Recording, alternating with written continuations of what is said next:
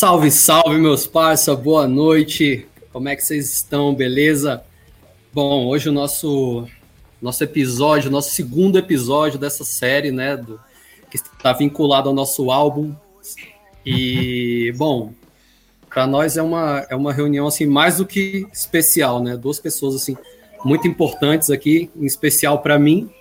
Uh, estamos aqui com o pastor Ronaldo Breder, né, que já participou do Projeto 70, a Missão Underground lá no Rio de Janeiro, né, participou do Êxodos Motoclube, uh, da Adoração e Guerra Espiritual aqui de Brasília, Projeto Resgate, Monte Sião, Projeto Sara Nossa Fome, e claro, né, como eu estava até conversando nos bastidores aqui, motociclista mais casca grossa que eu já conheci na minha vida, rapaz. Salve, pastorzão, tudo bem com o senhor? Salve, galera. Boa noite, uma alegria grande. É uma satisfação poder participar com vocês. A gente está junto aí, batendo esse papo cabeça, né? Papo legal, papo bacana. E também à disposição. É uma alegria, uma honra para a gente. Tá sempre aí junto com a banda Único Caminho, que é. Eu sou suspeito para falar, né? Porque eu amo demais esse Valeu, pastorzão. Estamos aqui também com meu brother Gladstone, né, vocal, músico, né, dos projetos Blues, Sound Driven, Great Sons. Desculpa meu inglês aí, Glad, você pode me corrigir também, meu irmão. Grande compositor, um irmãozão também que eu conheci lá em São Paulo e hoje está aqui, né, nos alegando com a sua presença. Bem-vindo, meu brother. Como é que você tá, beleza? E aí, como é que tá? Cara, privilégio. Obrigado pela oportunidade. Eu sou fã da banda, é um privilégio estar conhecendo melhor aí, mais integrantes, né? Conhecer mais você, Pastor Breder. Um prazer e estou à disposição para ter esse papo bacana aí. E é isso aí, galera. A gente vocês já conhecem, né? Temos aqui o nosso amigo da vizinhança, Dedé Viana. Salve, Dedé. Salve, salve, família. Tô brincando. Temos noite, aqui o nosso e aí, mano? Temos aqui o nosso gigante, grande líder, Flávio Spoto. Beleza, meu irmão? Valeu pelo gigante aí. E aí, pessoal, boa noite. boa noite. É isso aí, galera. Então, sem mais delongas, queria fazer. Só deu uma... guitarra hoje aqui, hein? só, só. Duas guitarras aí, hein? Três, porque o Glad também manda ver aí. Ó. Ah, o Glad é guitarrista também? Ah, show. Canta muito, pastorzão. Canta muito também. Pô, bondade sua, Flavião. Flavião, valeu. É isso aí, galera. É uma, né, uma breve introdução aqui com vocês, né? Como vocês já sabem, essa semana foi uma semana muito louca, né? Teve umas manchetes assim que deixaram a gente assustado, né? É, 16 de agosto a gente viu ali na revista Fórum, né, o pessoal falando que fanáticos cristãos hostilizaram o médico, tentaram invadir o hospital, né, onde a menina de 10 anos faz aborto, né. Algo, e meu cachorro também tá querendo participar da live, como vocês percebem aqui, né?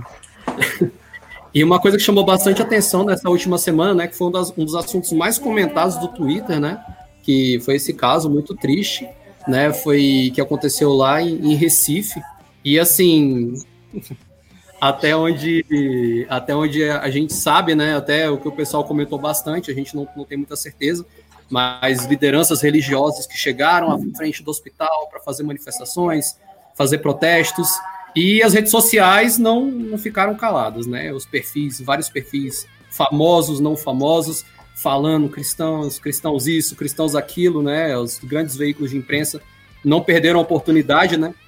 E, e assim, a gente percebe né, nessa, nesse contexto, século XXI, né, uma sociedade que tende bastante ao niilismo, né, como a gente percebe nas, nas redes sociais, a gente percebe como é que a vida vem se tornando né, tão dispensável quanto, por exemplo, uma roupa, uma, uma bandana, sei lá, um fone de ouvido, ao ponto da gente poder conversar sobre vidas humanas como se estivesse falando sobre, sei lá, algum, alguma bandeira política, posição, enfim, qual seja, né? A gente tem uma música, inclusive, Sempre Continuar, o nome dessa música. Inclusive, ela vai ser trilha desse episódio aqui. E, e ela diz que a gente tem que seguir os trilhos, né? Independente de qualquer coisa, a gente tem nossa fé como bússola, que no fim das contas nós acreditamos é, do fundo do coração que é, essa bússola aponta até o céu. E nosso desejo é sempre continuar levando a palavra, sempre continuar falando a verdade, custe o que custar, né? Só que vamos começar nossas conversas aqui. É, chamar, né, perguntar a opinião de vocês, Glad, Pastorzão. É, rolou muitas reações negativas no Twitter, né, da, de grandes perfis, né? E isso não é de hoje. A gente percebe que, com o passar do tempo, tal, a gente vai percebendo que, assim, quando você tenta se posicionar, né, parece que assim, a partir do momento que as pessoas sabem que você é cristão ou você está falando como cristão, né, as pessoas tendem a já né, ficar meio assim e tal, meio que não, não, não levar muita, não dar muita credibilidade para a opinião, né, de, de algumas pessoas que se dizem como cristãs, em, principalmente em discussões como essas, né. É, e eu queria saber de vocês, né, a gente queria saber de vocês, assim, é, se pessoas, assim, que se dizem cristãs, né, que tomam iniciativas como essa de se manifestar em determinado lugar, é, elas representam o, o, pensamento dos cristãos do Brasil, como alguns veículos de imprensa falam, né? É, é certo que a gente diga, olha, cristãos foram fazer tal coisa, né? A gente tem até aquela, teve até uma notícia do Diário do Centro do Mundo, né? Cristãos fazendo arruaça em frente ao hospital, né? Eu queria saber de vocês isso, assim, se realmente representa é, os cristãos essas essas atitudes que acontecem, se existe alguma falha da, da igreja em cima de, de iniciativas, né? De, desse tipo de iniciativa, de se manifestar, de fazer alguma coisa, ou não, se, né? Eu queria saber a opinião de vocês. E se em tempos de internet, né? Por fim, é, em tempos de internet, de pandemia, é, se as redes sociais ajudam ou atrapalham nessa questão de evangelismo, né? Da pessoa poder se posicionar. É, quem é que pode começar aí? Pastorzão? Glad. Deixa o Gladson começar, fica, fica à vontade. Vai lá, Glad. Cara, poxa, que honra, hein? E que pressão. Cara, esse tipo de perseguição não é novidade, né? Jesus foi muito claro quando ele deixou isso bem explícito, né? Que isso iria acontecer. O que me preocupa não, não é nem a, a perseguição em si, mas é o papel relevante que nós, como cristãos, estamos fazendo na sociedade, né?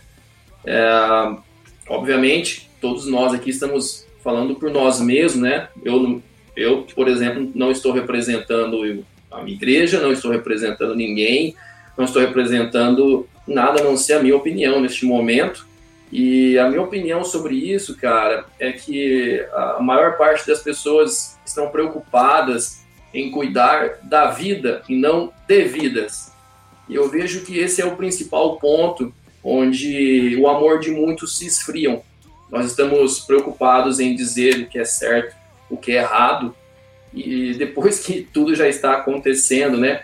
E o, o, o trabalho pré, nós estamos nos esquecendo, que é amar, que é estender a mão, nos preocupar.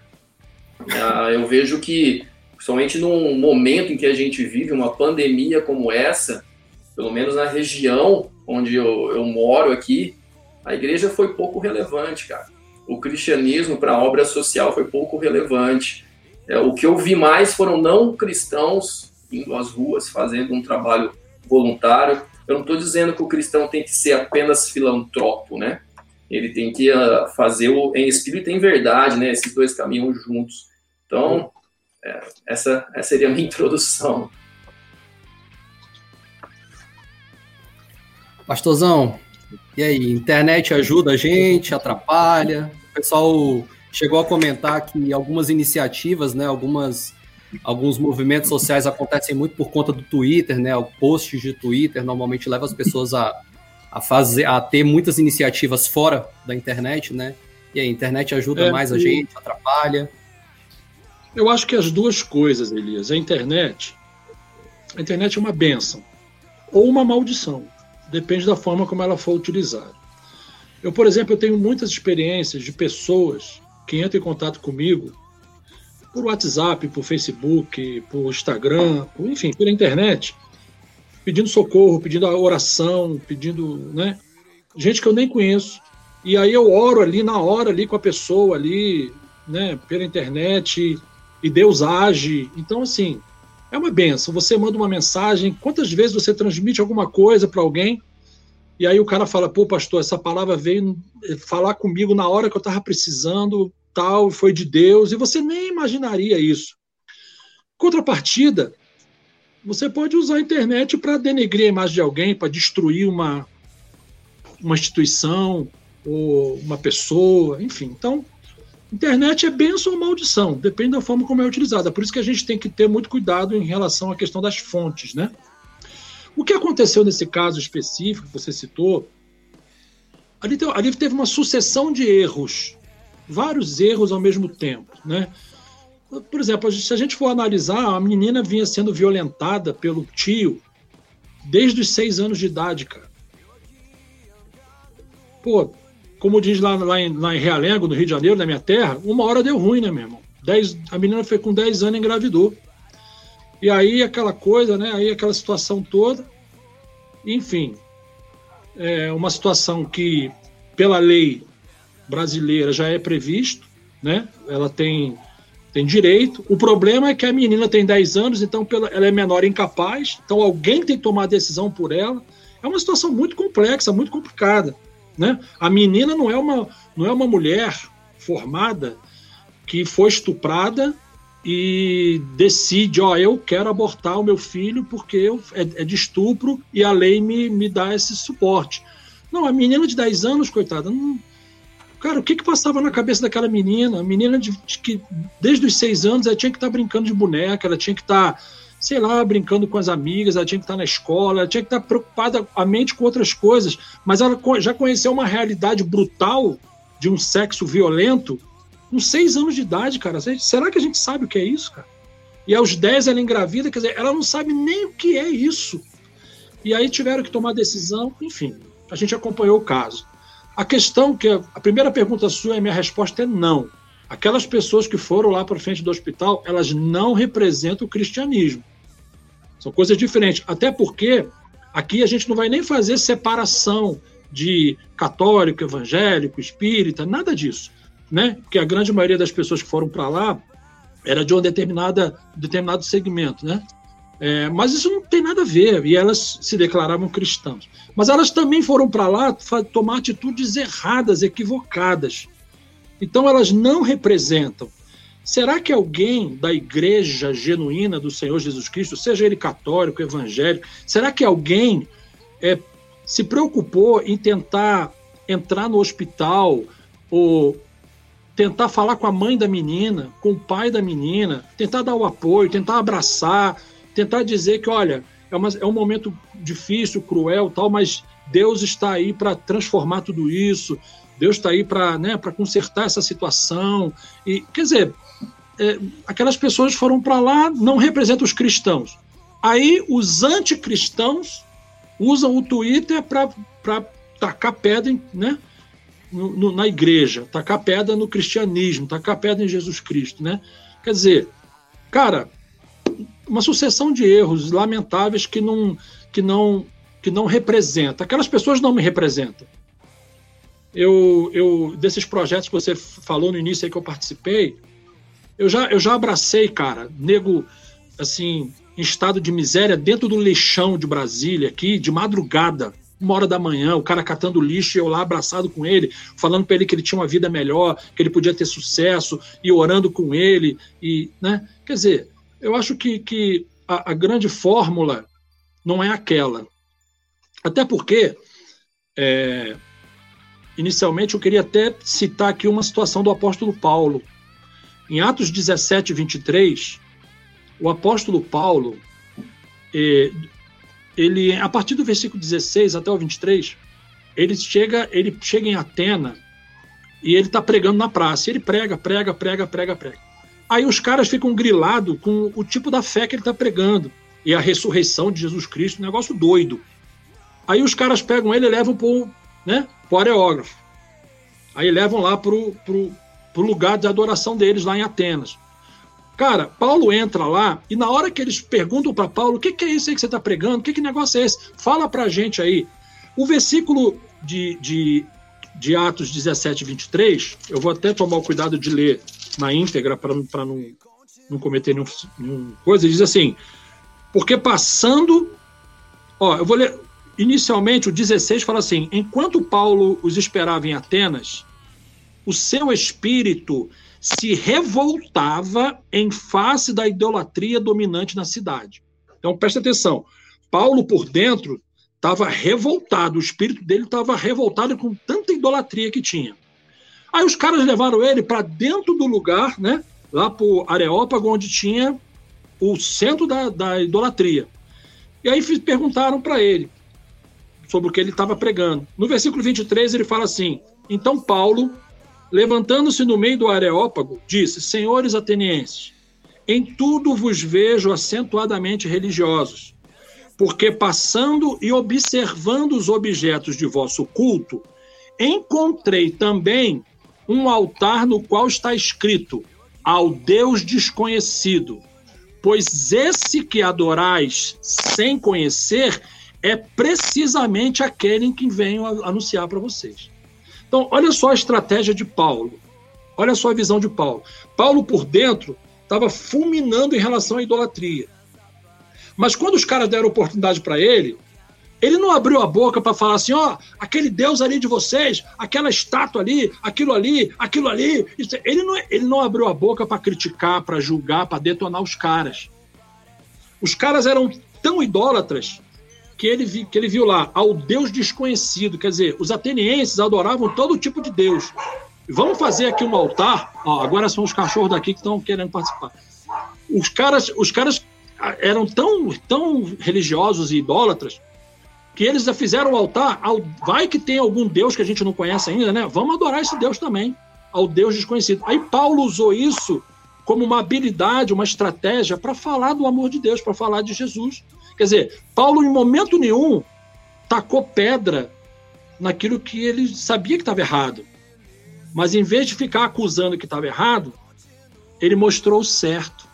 Ele foi falar do genuíno Deus, ele foi falar do amor genuíno de Deus não é? Então, cara, é, a gente tem que, nos dias de hoje, com internet, sem internet, ao vivo, a cores, a pé, de carro, de ônibus, de moto, a gente tem que simplesmente se preocupar em viver o evangelho e anunciar o evangelho, porque é o evangelho que transforma. A gente não tem que fazer julgamentos, a gente não tem que ficar, sabe, botando kit, a gente tem que falar o que é certo e o que é errado, claro. Né? Se você me perguntar assim, pastor, o senhor é a favor do aborto? Não, eu não sou a favor do aborto, em caso nenhum. Mas eu, cidadão brasileiro, eu tenho que respeitar a lei que ampara o aborto em três casos. Só que, né? Só que eu não sou a favor do aborto. Pela palavra de Deus eu não sou.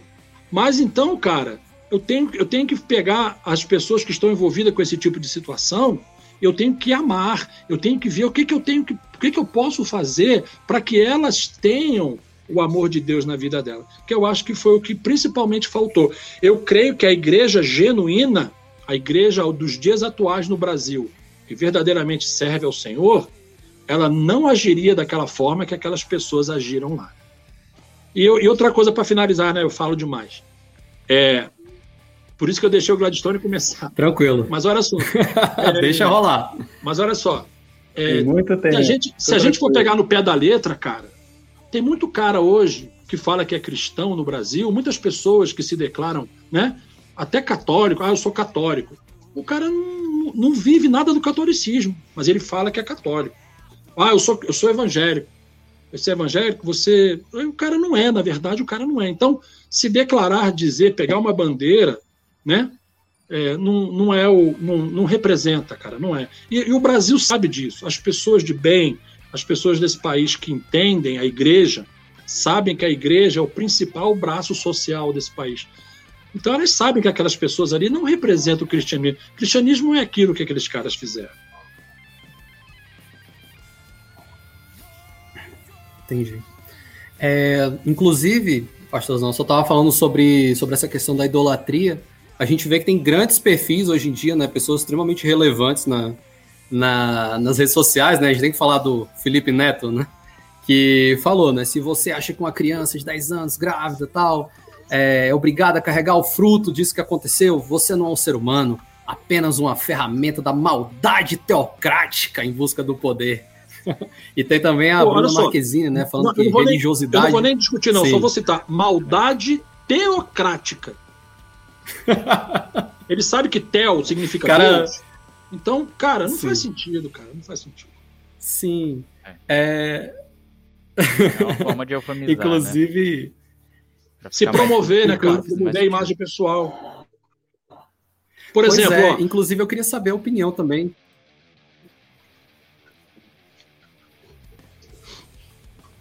É, acho que a gente perdeu o áudio aí. É, Oi, estão me ouvindo? isso, beleza. Vocês estão me vendo? tô ouvindo, tô ouvindo. Oi, Sim, perdemos. sim. Quer fazer a pergunta? É, eu tô, aí, agora Dedé. chegou, chegou o áudio do Dedé aqui. Beleza, beleza. Fazer a pergunta. Você quer fazer, Elias? Não, então, é só mais um, era só um complemento, né? Tem também a, a Bruna Marquezine, né, comentando sobre a, que a religiosidade é uma doença, né? E eu queria saber a opinião do- dos nossos convidados aí. É, a que se deve essa, essa animosidade, né, com relação a cristãos, na, em, em algumas redes sociais, com ênfase no Twitter, né? Que quando pessoas, assim, fazem esses posts extremamente criativos, né, por assim dizer, ah, por que, que tanta gente retuita? Por que tanta gente curte? E por que, que vocês acham isso? Isso acontece nas redes sociais. Quer começar aí, Glad? A gente vai, a gente vai nessa Começa. ordem, então. Pode ser, pastorzão? A gente pode ir nessa ordem? Tá bom. Fica à vontade. O Dedé não falou. Não, a próxima é dele. A próxima eu vou, Verdade. vou passar. Tô só com a pauta.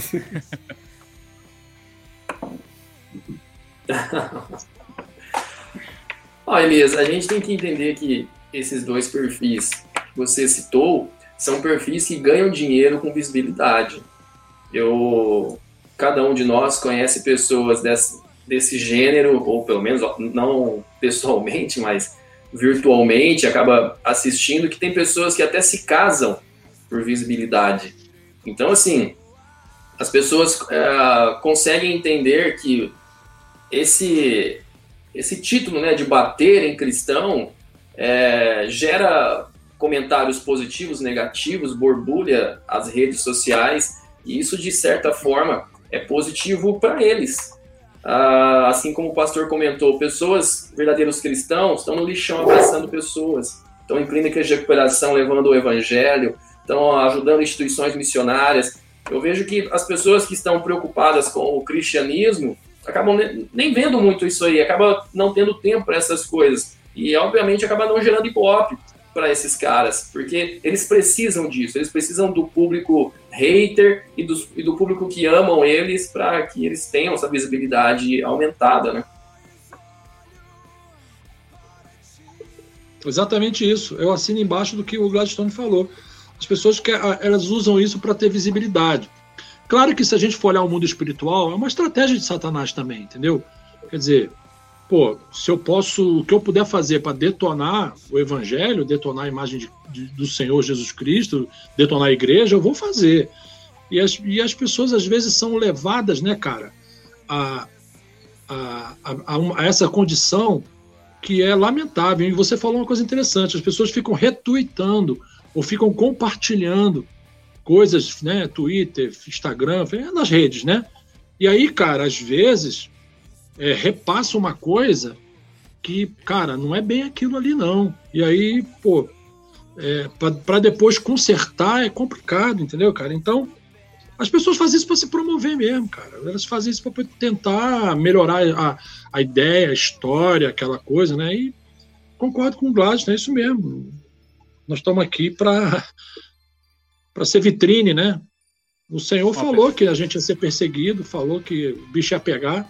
Jesus não falou assim, ó, vem, me segue, que vai ser tudo lindo e maravilhoso, vocês vão só chabalaias. Não, meu irmão. Jesus falou assim, ó, vocês vão ser perseguidos, o bicho vai pegar, vão odiar vocês por causa do meu nome. E, cara, a palavra se cumpre, meu irmão. É isso. Uma pergunta para vocês. É, vocês acham que a igreja de alguma forma contribui é, para que isso aconteça, atrapalhando? Será que a igreja errou em algum dos pontos, em algum momento, para que isso aconteça, essas perseguições, esse tipo de comentários? Vamos inverter agora, pastorzão Breder e depois o Gladys. Com certeza. Sim, a igreja tem uma grande parcela. Eu posso falar como pastor. É... Eu posso falar assim de carteirinha, cara, porque eu, eu, eu, graças a Deus, eu nasci dentro de uma igreja.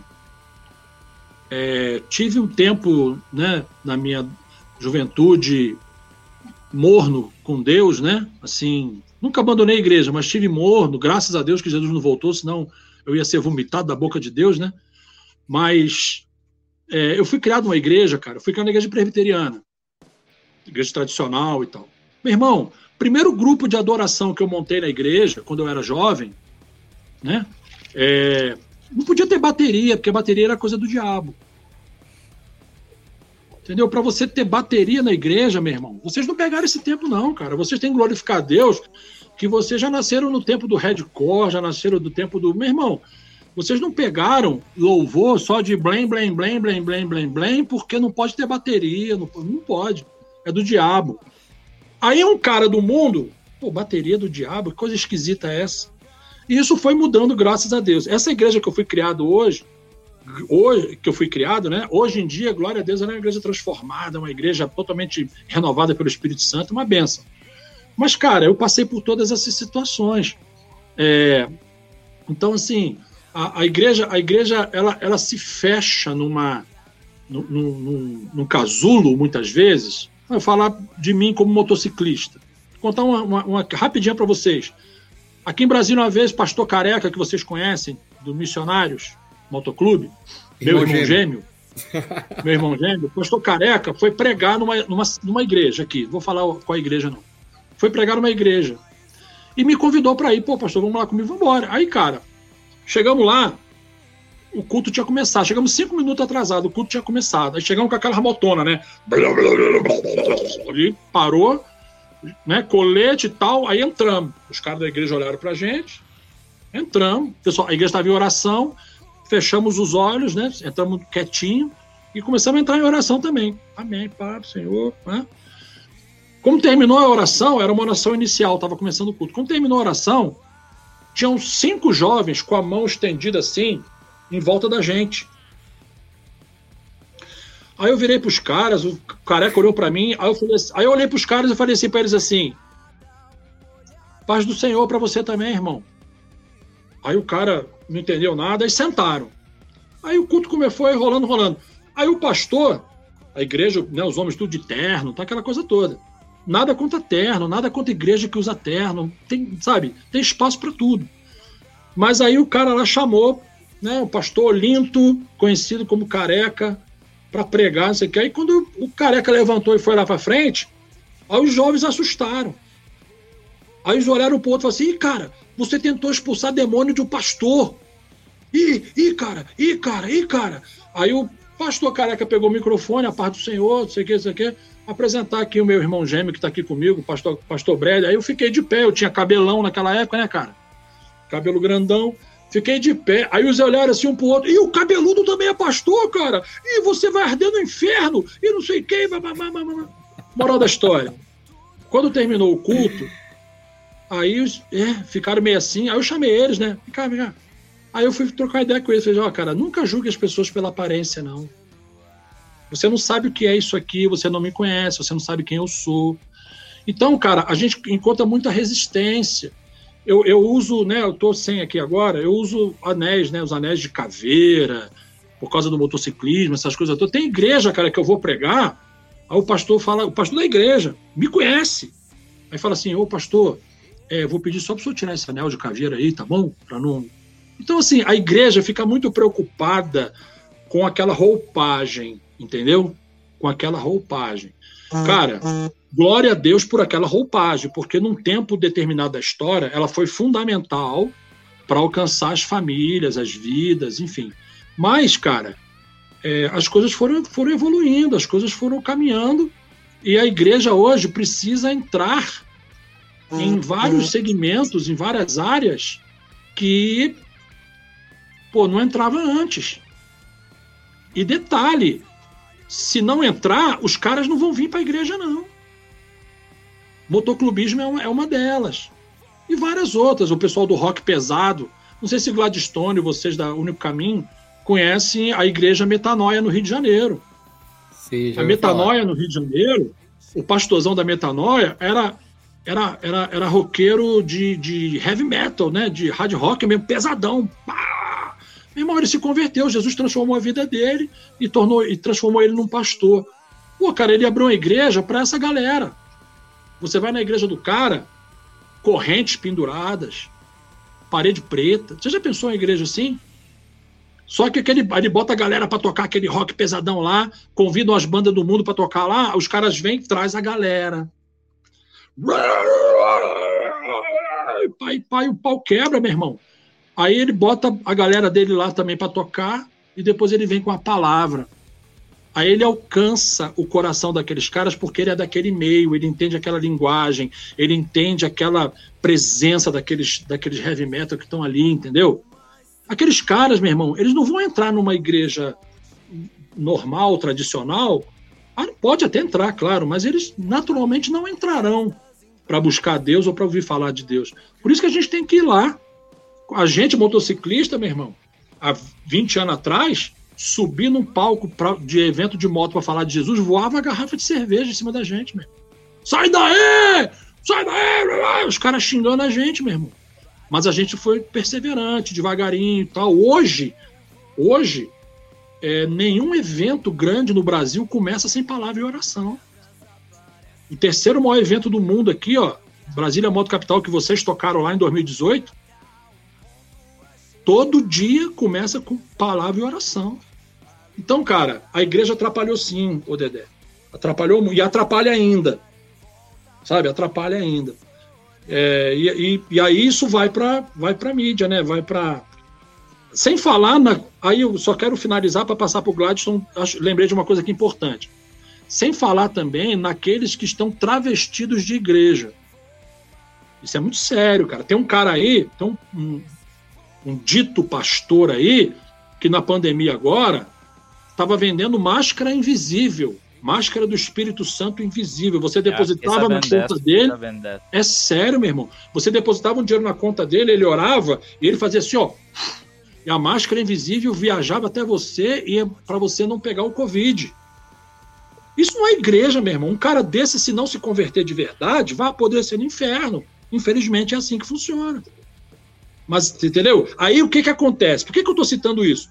Porque a galera que não é servo de Deus, vê um negócio desse, generaliza. Ah, você é crente, é? Ah, vai vender máscara invisível para mim também?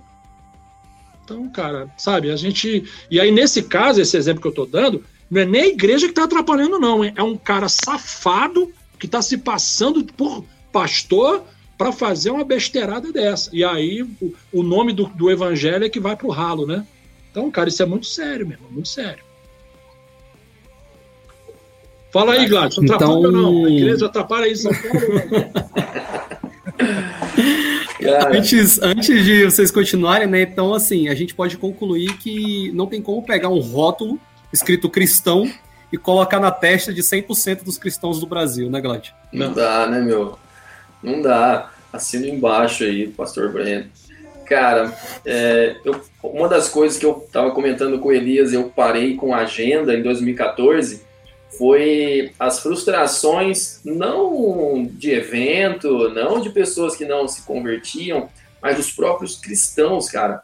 Enquanto isso eu conseguia relevar, eu conseguia fazer as agendas, eu comecei acho que em 2005, e só que chegou um ponto que isso estava me fazendo mal. Eu estava começando a eu generalizar e não gostar da igreja. Eu achava um absurdo, cara, uma igreja combinar com uma banda de você chegar num local, eles vão é, ajudar com os custos, você faz aquela preparação total, e quando você chega, você não sabe cadê o cara. É, tem que tirar dinheiro de especial para poder fazer uns negócios desses. Então, a, a igreja, assim, de certo modo, atrapalha muito, acredito, pela cultura. Né? Infelizmente, a, a nossa cultura predominante gosta desse negócio de dar jeito. Não, ah, tá vindo os meninos. Vou contar um, um caso que aconteceu a, a, uma das últimas agendas já tinha encerrado e quando fala sobre evangelismo, é, é meu ponto fraco, cara. Quando fala, cara, a gente vai fazer um evangelismo tal, meu, eu posso estar fazendo o que for, cara. eu adoro isso, eu gosto de estar em praça, eu gosto de estar. E eu tinha parado, falei, cara, duro que eu não tô mais fazendo, não, vamos lá, vai ser bacana tal. E eu lembro que os cursos teria dado, acho, em torno de 700 reais. E a gente, eu tinha parado os ensaios, estava super enferrujado, voltei, fiz todo aquele processo, cara, a gente vai fazer o nosso um negócio legal. Eu lembro quando acabou tudo aquilo, foi uma benção e uh, tentamos achar o, a, a, pessoa tinha combinado. Eu lembro que o cara chegou, ó, oh, é ele que vai acertar com vocês. E, quanto ficou? Tá, lá ficou 700. O quê? Não, 500 reais tá bom demais, tá muito bem pago tal. E aquilo começava a me machucar de certa forma, que eu falava assim, cara, isso não é igreja verdadeira, cara. Isso aí não pode ser igreja verdadeira. Como o pastor Breder disse, são pessoas às vezes que estão achando que é igreja, né? Uma igreja verdadeira é uma igreja operante, cara né? E a gente é, encontra outras situações de, de pessoas que até de denominações grandes, reconhecidas, que acabam trabalhando contra quem faz. Eu acho que esse que é o ponto principal. É, às vezes, um, um, evento de moto desse está ganhando tantas vidas para Jesus, do que às vezes a simples teoria não vai ganhar em séculos. A prática é que vai ganhar é você conseguir falar a linguagem de uma pessoa, cara. Jesus estava no meio dessas pessoas. Ele, ele, você pode, a gente tem certeza é, que ele falava a linguagem dessas pessoas. Por exemplo, do casamento. Né, o vinho acabou, ele sabia a linguagem, né? Traz aqui a água, vamos transformar em vinho. Essa é a linguagem. A gente precisa conhecer né, a linguagem das pessoas. E cara, aí fora, se a igreja não se levantar, vão ter outras pessoas que vão se levantar, cara e a gente vai conseguir, infelizmente, ver outras situações dessa que a gente iniciou a live, né?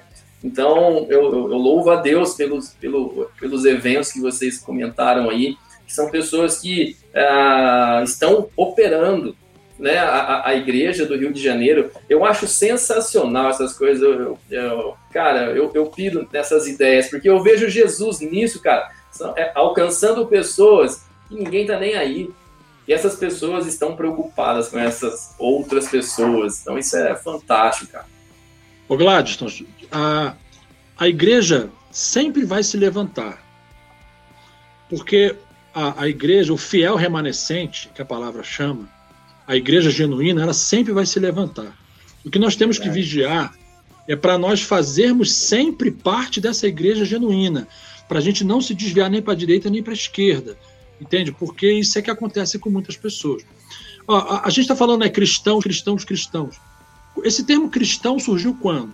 Atos 11, 26. Lá em Antioquia, pela primeira vez, os discípulos de Jesus foram chamados de cristãos. Por quê? Porque eles se pareciam com Cristo, porque a conduta deles era, era igual a de Cristo. Não é porque a vestimenta era diferente, né? Não é por causa de tradições diferentes. Porque aí, aí, aí a Bruna Marquezine vai ter razão, a religiosidade mata. Porque já teve igreja, meu irmão, que, que o homem não podia usar bermuda. Mulher tinha que tampar o tornozelo com o vestido, ou a saia. Entendeu? É, não podia ter televisão em casa. Então, quer dizer, são coisas, são coisas complicadas nós temos que parecer com Cristo, a nossa atitude. As pessoas têm que olhar para nós, elas precisam enxergar Jesus em nós. Elas precisam entender que as nossas atitudes são aquelas que o Senhor Jesus Cristo faria. Nós vamos falhar em algumas situações? Vamos, é natural, somos humanos. Mas a, a, os discípulos, os caras falaram assim: rapaz, esses caras são cristãos. Por quê? Porque parecem com Cristo. Eles parecem mesmo com Cristo. E não era porque o cara, meu irmão, tinha uma uma beca vermelha, uma toga enrolada, não sei. Não, meu irmão. É porque o, a, o caráter, a essência do cara parecia com isso.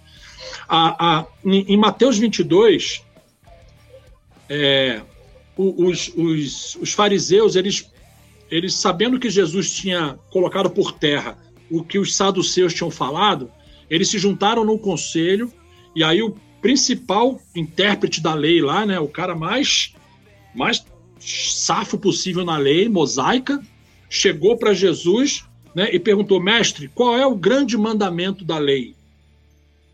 Aí Jesus falou o seguinte: ó, amarás ao Senhor teu Deus de todo o teu coração, de toda a tua alma e de todo o teu entendimento. Este é o grande e primeiro mandamento.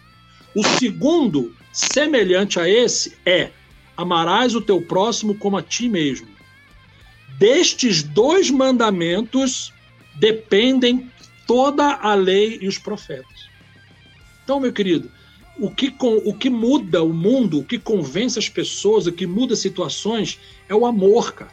Amar a Deus sobre todas as coisas, com toda a nossa força, nosso entendimento, toda a nossa alma, nosso sentimento, nossa tudo. E amar ao próximo como a nós mesmos. Se você fizer isso, né, tudo o resto vai se cumprir em cima disso. Porque se você buscar lá os mandamentos mosaicos, né, que Deus deu a Moisés, né, não matarás, é amar ao próximo como você mesmo. Não roubarás, é amar ao próximo como você mesmo. Então Jesus até simplificou a coisa, falou: assim, cara, se você der conta de amar o próximo como você ama você mesmo, fechou. E é isso, cara. Se a gente amar, né, as coisas vão vão se manifestar. E, e lembrando aqui também, né, dessa situação da igreja, é, a, a, da roupagem, dessa coisa toda, Paulo, ele disse lá em 1 Coríntios 9, 22, que ele se fez fraco a fim de ganhar os fracos. Paulo não era fraco, mas ele falou assim: Eu me fiz fraco a fim de ganhar os fracos. E eu me fiz de tudo para com todos, a fim de salvar alguns.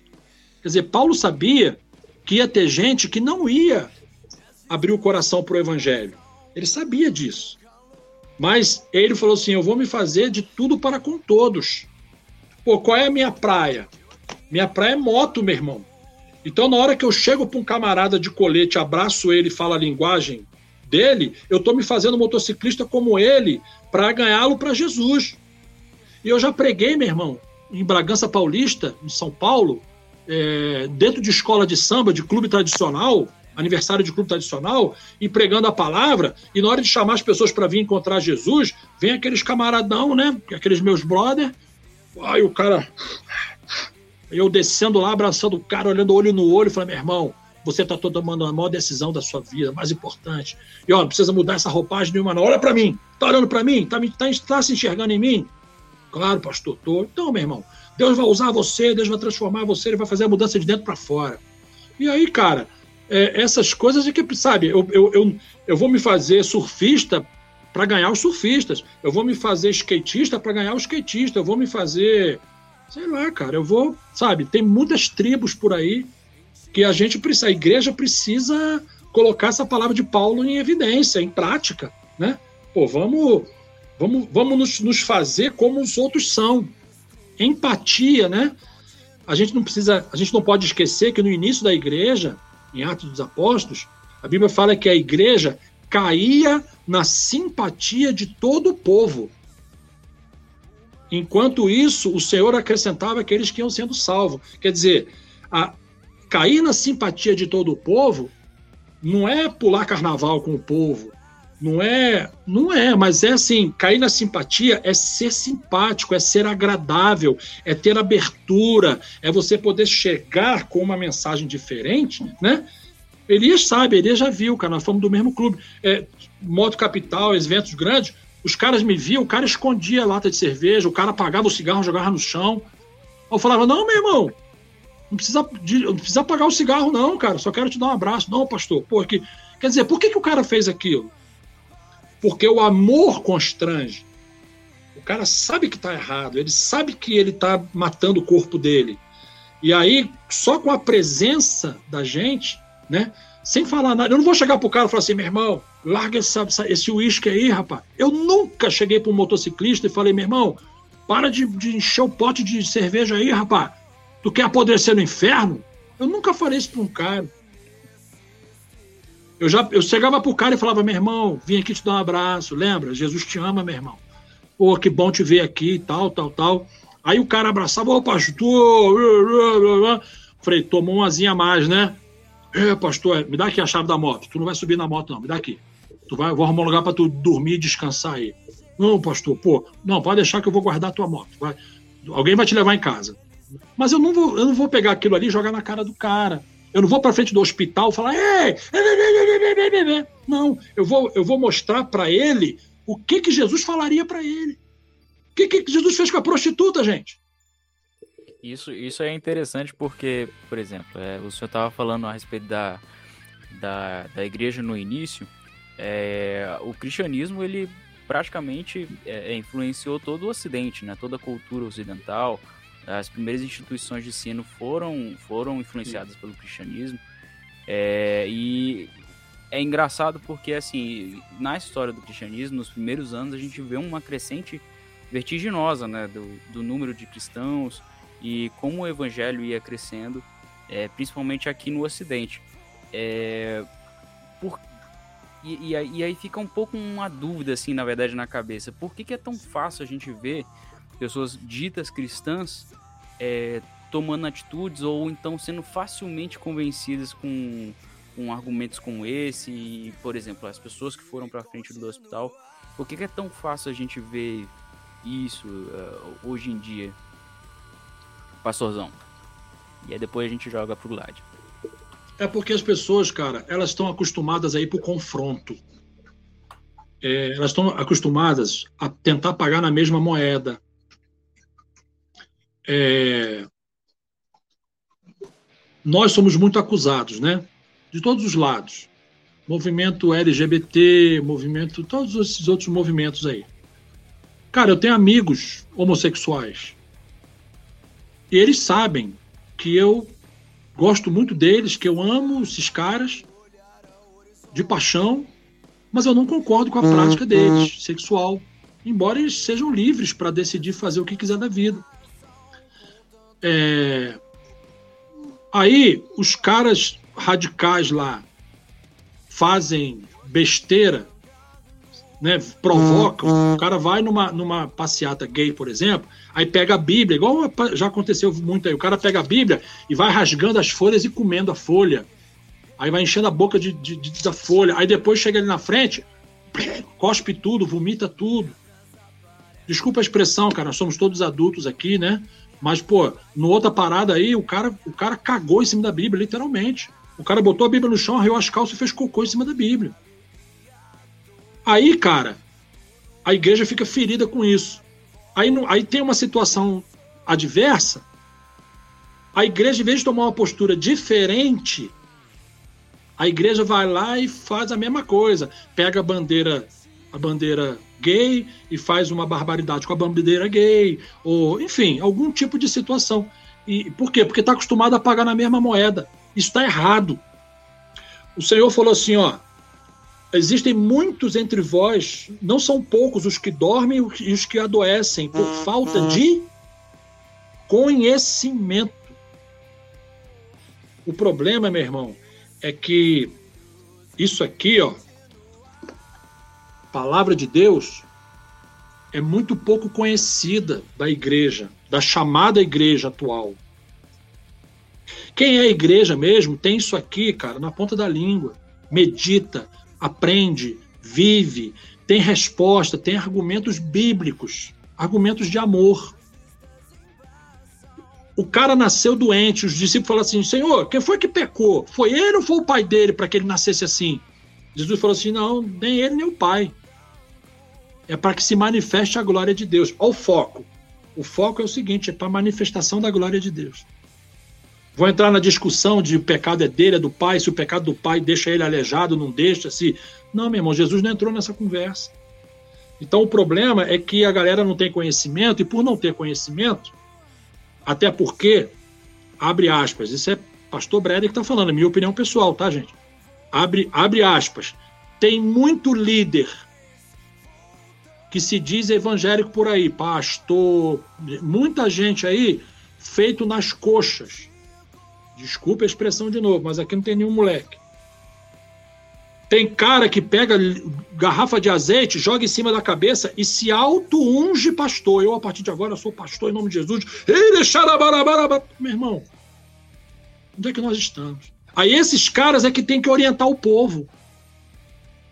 Aí o cara vai orientar como? Não, vai lá mesmo. Ah, é? Cagou em cima da Bíblia? Arrebenta lá a sede deles lá do. Você entendeu? Há uns tempos atrás aí, cara, muitos anos atrás, graças a Deus acalmou, tinha uma briguinha feia entre candomblé e crente.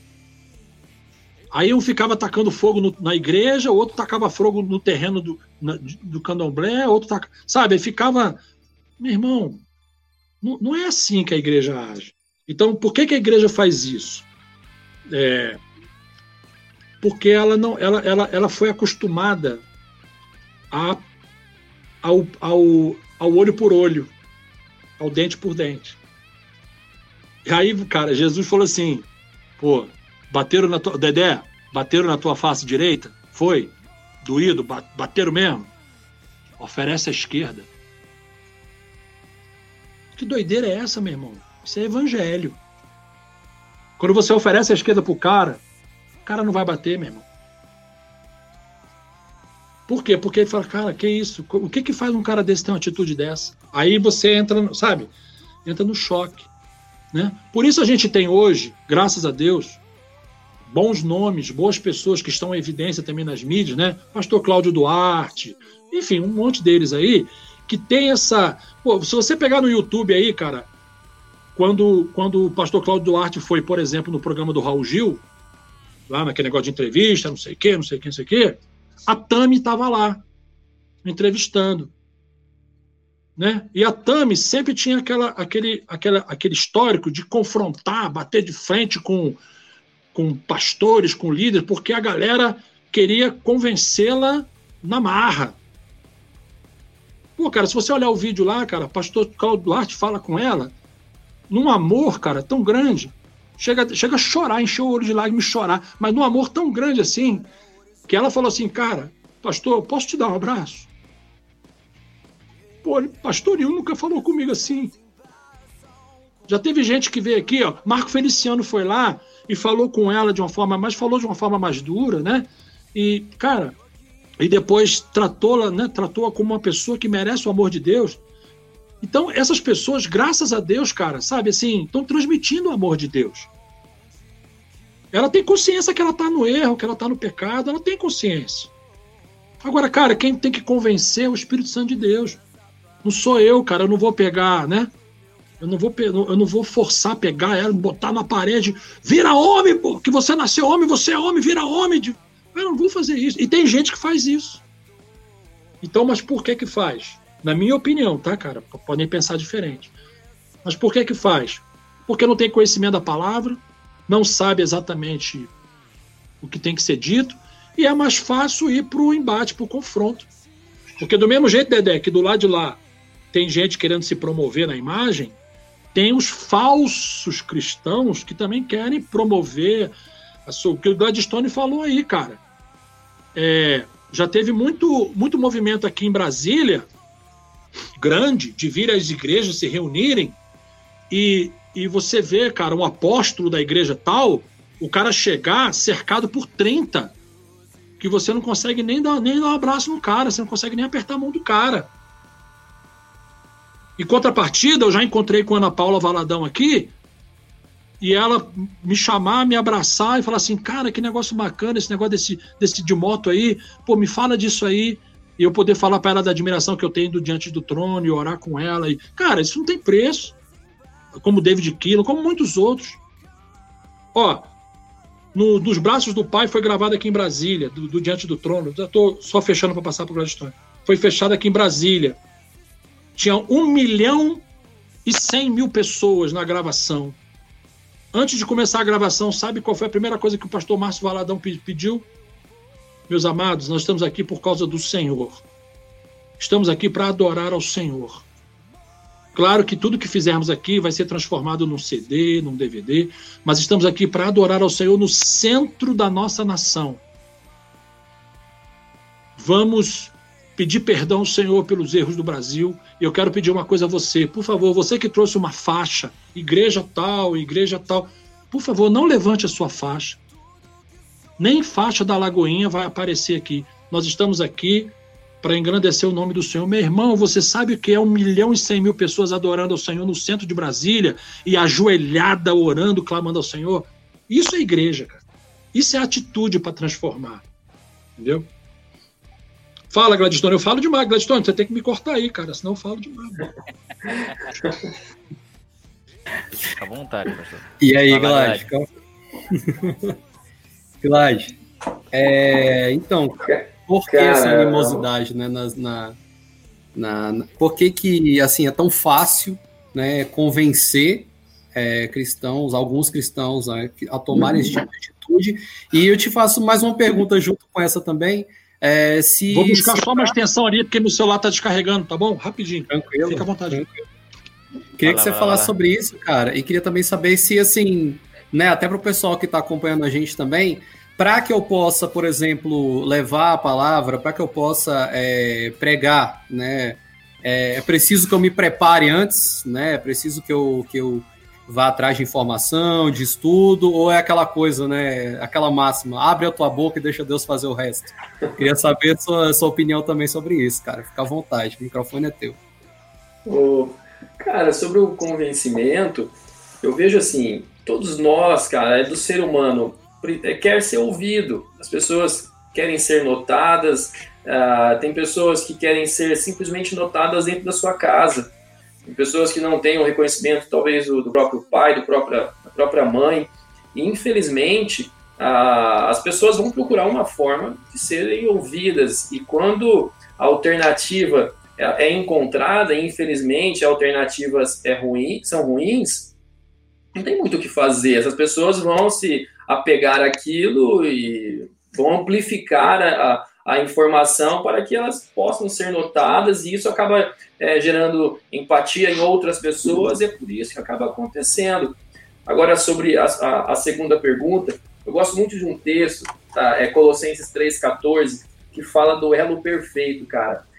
É o amor. Elo, né, é a união, é, é o que junta. Eu tenho uma, algo bacana, respondendo a segunda pergunta, para compartilhar, que é o seguinte: eu acho que o Elias acabou vendo uh, o ano passado, agosto, eu fui convidado para estar fazendo uma, uma turnê na, na, na Inglaterra, em, em, Manchester. E como eu falei, eu já não fazia mais agenda, nada, então é somente algo, algo muito pontual, eu acabo saindo. E quando esse pastor me ligou e eu disse para ele que eu iria orar tal. Ele, ele achou até estranho, poxa, mas qualquer pessoa gostaria de estar aqui e tal. Eu falei, pastor, mas eu vou orar, cara, tal. E nisso eu comecei a orar e ele tinha passado algum, algum briefing, né, que seriam alguns workshops, tal, alguns evangelismos. Eu senti no meu coração de fazer uma atitude de amor por ele. Ele tinha dito que a igreja dele queria ter uma linguagem, ela queria compor canções e eu iria falar um pouco sobre composição. E nisso eu, eu pedi para ele algumas composições que eu queria olhar tal. Ele mandou uma, eu orando. Então, assim, é, a gente tem que se preparar, mas temos que estar sensíveis ao Espírito Santo, né? Espírito em verdade. E nisso, cara, um, uma música me chamou a atenção. Eu fiz toda a parte de arranjo, produção para essa canção. Criei back vocal, fiz todos os instrumentos, dei o meu melhor naquilo e mandei para ele como um gesto de amor, um presente. E, cara, ele me ligou chorando, emocionado. Isso eu aqui no Brasil ainda, foi, né, era todos os preparativos. Ele me ligou e disse: Cara, você não sabe o que você fez, cara. Esse inglês aqui, o, o, o europeu, principalmente o inglês, ele é frio, a gente não tem muita, muito contato. Esse pastor é brasileiro, mora já há muitos anos lá. E ele comentou comigo, cara, que o cara que tinha escrito essa canção, ele estava passando por um processo de libertação de drogas uh, de heroína, cara, uma droga que é assim terrível, vocês sabem. E, e ele, quando ouviu aquela canção, ele foi correndo mostrar pro cara, e aquilo gerou outras situações de amor. A família do cara achou aquilo interessante. Poxa, essa é a sua verdade, você está cantando isso ao Senhor, tal, aquele cara. Um momento maravilhoso que ele compartilhou comigo. E nisso eu fui, fiz todo o, o que eu tinha que fazer lá. E eu tinha colocado na minha rede social, semanas antes, um amigo meu né, de, de Ribeirão Preto, interior de São Paulo, tinha tido todo o seu equipamento roubado quando ele estava saindo da igreja. E eu coloquei né, na, nas minhas redes sociais e tal. E eu lá, fazendo tudo o que eu tinha que fazer, esse pastor fala assim, Gládio, eu quero te levar num, num lugar para você comer legal tal, vamos lá comigo. Cheguei naquele local, ele me levou dentro de uma loja de instrumentos musicais, falou, cara, eu vi que você compartilhou com o seu amigo roubaram todos os instrumentos dele. É, você vai entrar nessa loja, você vai escolher os equipamentos foram roubados. Eu quero que você volte para o Brasil e presenteie esse cara. Ah, ou seja, uma atitude de amor desencadeou outras atitudes de amor. É por isso né, que Colossenses 3,14, esse elo perfeito é o amor, é tão forte, cara, e é prática. Eu estou compartilhando prática, não é uma teoria. Então, assim, o amor rompe qualquer barreira. O meu sogro tem uma, uma frase que ele sempre fala para mim. Ele é um empresário bem sucedido. Ele comenta sempre assim: Glad, tudo que você for fazer, chegue por baixo. Ou seja, chegue com amor. Como o pastor Breder compartilhou, né? O pastor Cláudio Duarte, eu assisti essa entrevista. Ele chega com amor, cara, e o amor desmonta tudo. Então, respondendo aí, em, em, resumo, cara, é o preparo, mas é a sensibilidade nós como cristãos né, ao Espírito Santo. Show de bola. Vou ler alguns comentários aqui. Flávio, quer ler? Os comentários do YouTube? O Flávio ressuscitou. O Flávio estava em estática desse ano. É, cara.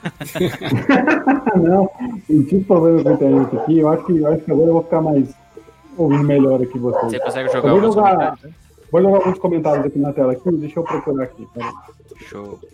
Aqui eu vou, vou lendo os primeiros comentários. Eu não sei se o pessoal ainda está acompanhando no YouTube. No Facebook não tá tanto, mas no YouTube o pessoal que tá, tá firme e forte, estou acompanhando. Aí. Olha aí, ó. Dá uma lida aí, Tedé. Daniel Azevedo Oficial. A igreja que escolhe fiéis está cheia por aí. Pastor Breder tem ensinado como pregar o evangelho através de moto, como Jesus fazia nas ruas para todos. Salve, salve, grande Daniel aí. Forte Valeu, abraço. Daniel, obrigado por estar acompanhando a gente aí na live. Amém, salve, Daniel. Daniel. Obrigado pela participação.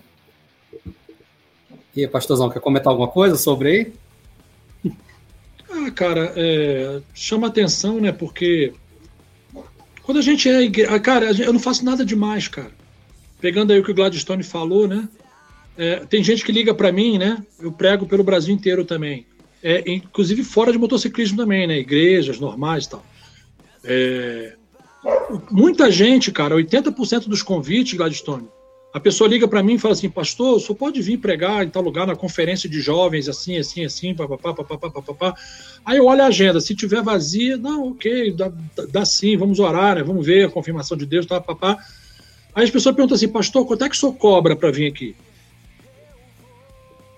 80% das pessoas perguntam quanto é que o senhor cobra para vir aqui pregar?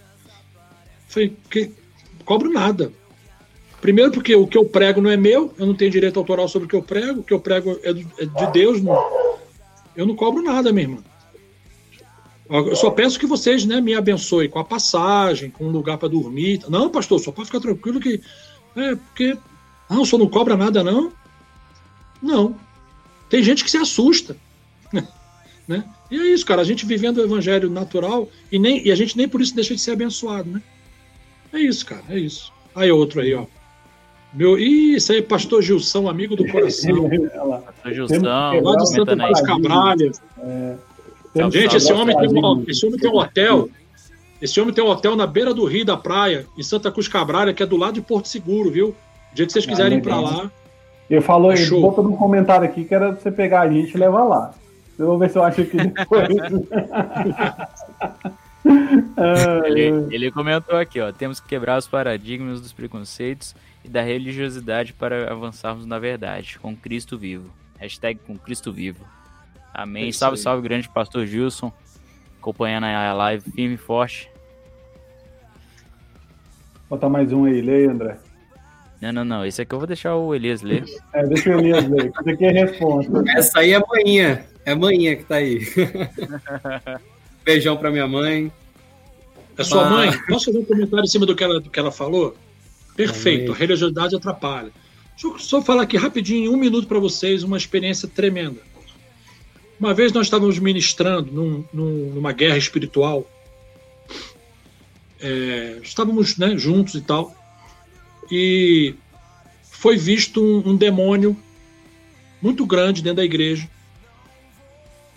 e aquele demônio foi foi dominado, né, pelo poder do Senhor e tal e tal.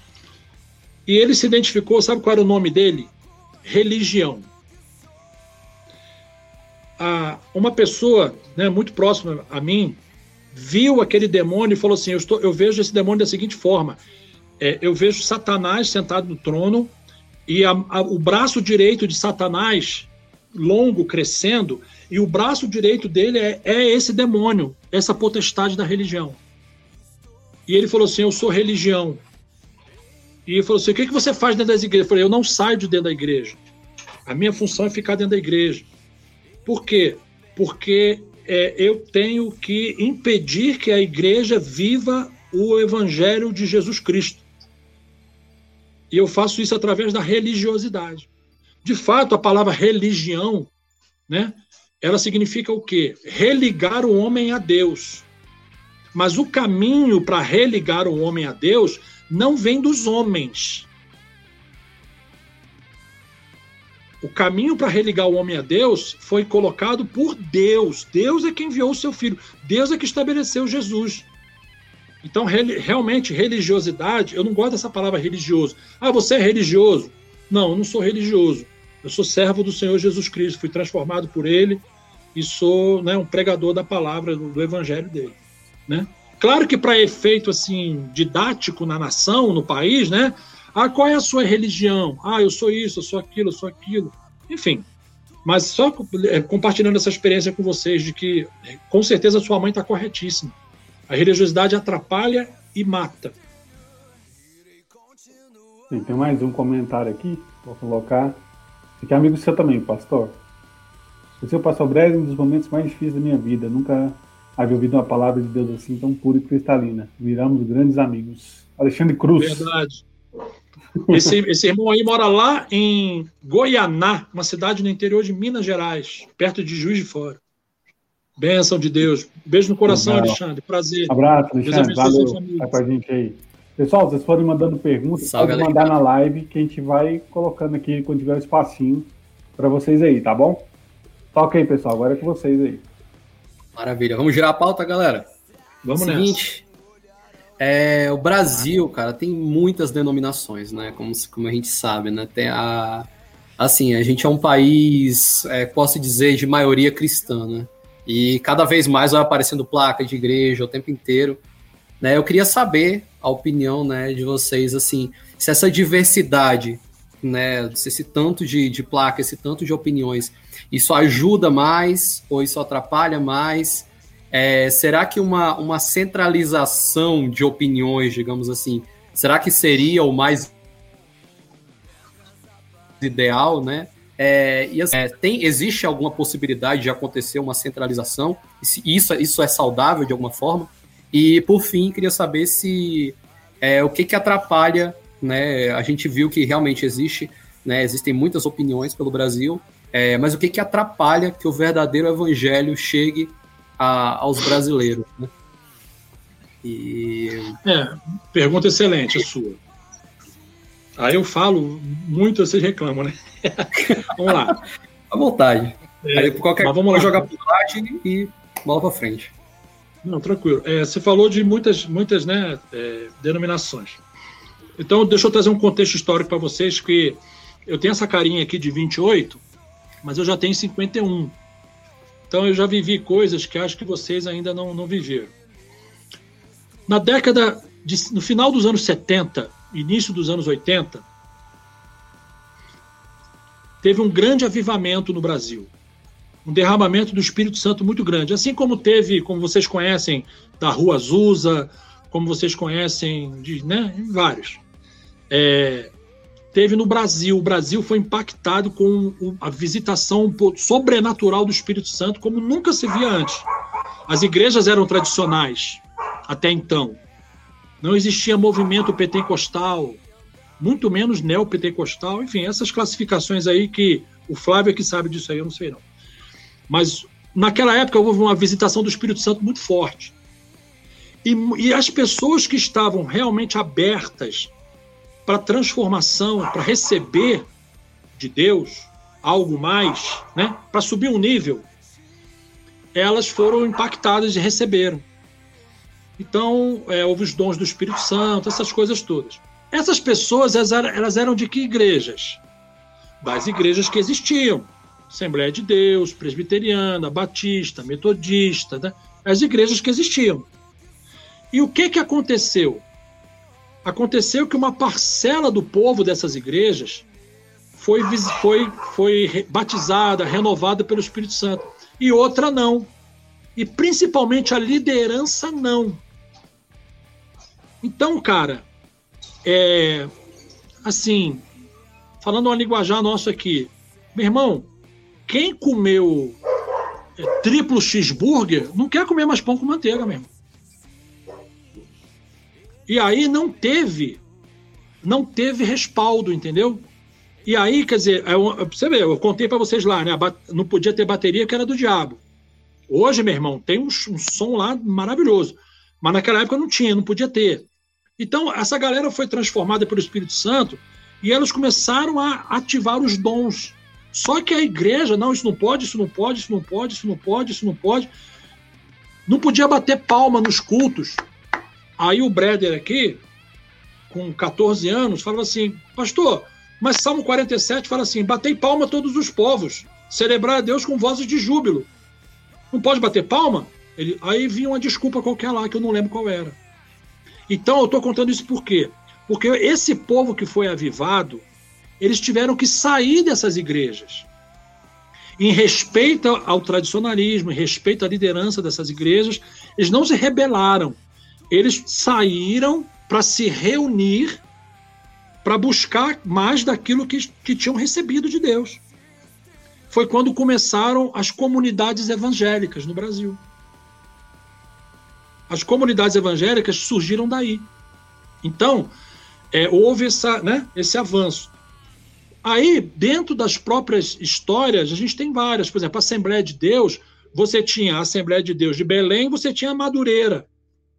Aí começa o pessoal sair e abrir outro, outra ramificação da Assembleia de Deus. Aí o outro ali, que era da comunidade evangélica tal, já saiu, já mudou para outra tal. Então, Aí virou essa coisa hoje que a gente tem, né? Isso, o, o, respondendo a tua pergunta, Elias, no meu, meu ponto de vista, isso deveria ser muito bom. Isso deveria ser motivo de bênção. Por quê? Porque aí eu tenho é, várias igrejas diferentes, com linguagens diferentes, com roupagens diferentes, com atitudes diferentes, mas servindo ao único Deus, celebrando ao único Deus e vivendo o evangelho genuíno. Isso, esse seria o ideal. Infelizmente não é assim, por quê? Porque elas não vivem o evangelho é, né, genuíno.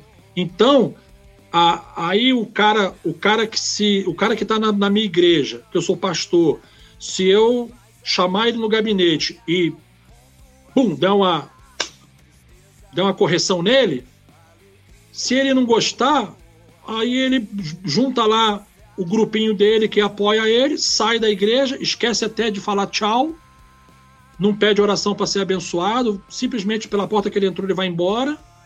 E aí ele vai abrir uma igreja ali na esquina ali. E a gente vive num país livre. Se nós, nós somos cinco aqui, se nós cinco quisermos nos juntarmos, fazer uma ata e registrar uma igreja, está registrada, a igreja existe. Quem vai ser o pastor? Ah, o Dedé é muito novo. Aí, não, o Breder já é pastor. Então, pastor, o senhor vai ser o pastor da igreja. É assim que, infelizmente, funciona. E aí não tem esse vínculo, né? Será que unificar existe um caminho para isso? Eu, particularmente, acredito que não. Seria o ideal? Seria o ideal. Essa tentativa ocorreu um pouco, né? Numa escala menor, ela ocorreu quando chegou no Brasil a visão do G12. Quando chegou no Brasil a visão do G12, houve uma, as igrejas que entraram para a visão do G12, e na época eu era de uma igreja que entrou para a visão do G12, eu conheço muito bem isso, não falo de ouvir falar, não. É, vivenciei muito isso. E a visão G12 é maravilhosa, mas se ela for vivenciada na, na, na, na, na íntegra, né? O problema é que as igrejas queriam crescimento, crescimento, e começava a formar líder de qualquer jeito, né? Aí começou o problema. Mas tentou-se fazer isso, tentou-se instituir um apóstolo do G12 no Brasil para que todo mundo tivesse fosse uma coisa só. Não deu certo. Não deu certo. Eu acho, cara, que nós só vamos ter a igreja unificada, genuína, só só com Jesus mesmo. Não tem jeito não. Só, só no céu, cara, não tem jeito. Sabe por quê? Porque você bota uma. Você tenta unificar a, quem vai ser o líder. Como é que as coisas vão funcionar? E as tradições de cada um. Porque tem algumas coisas que colaboraram para essa divergência, é, essa, essa divergência não, essa multiplicidade de condutas de igreja. Por exemplo, cara, dá um exemplo aqui que todo mundo entende.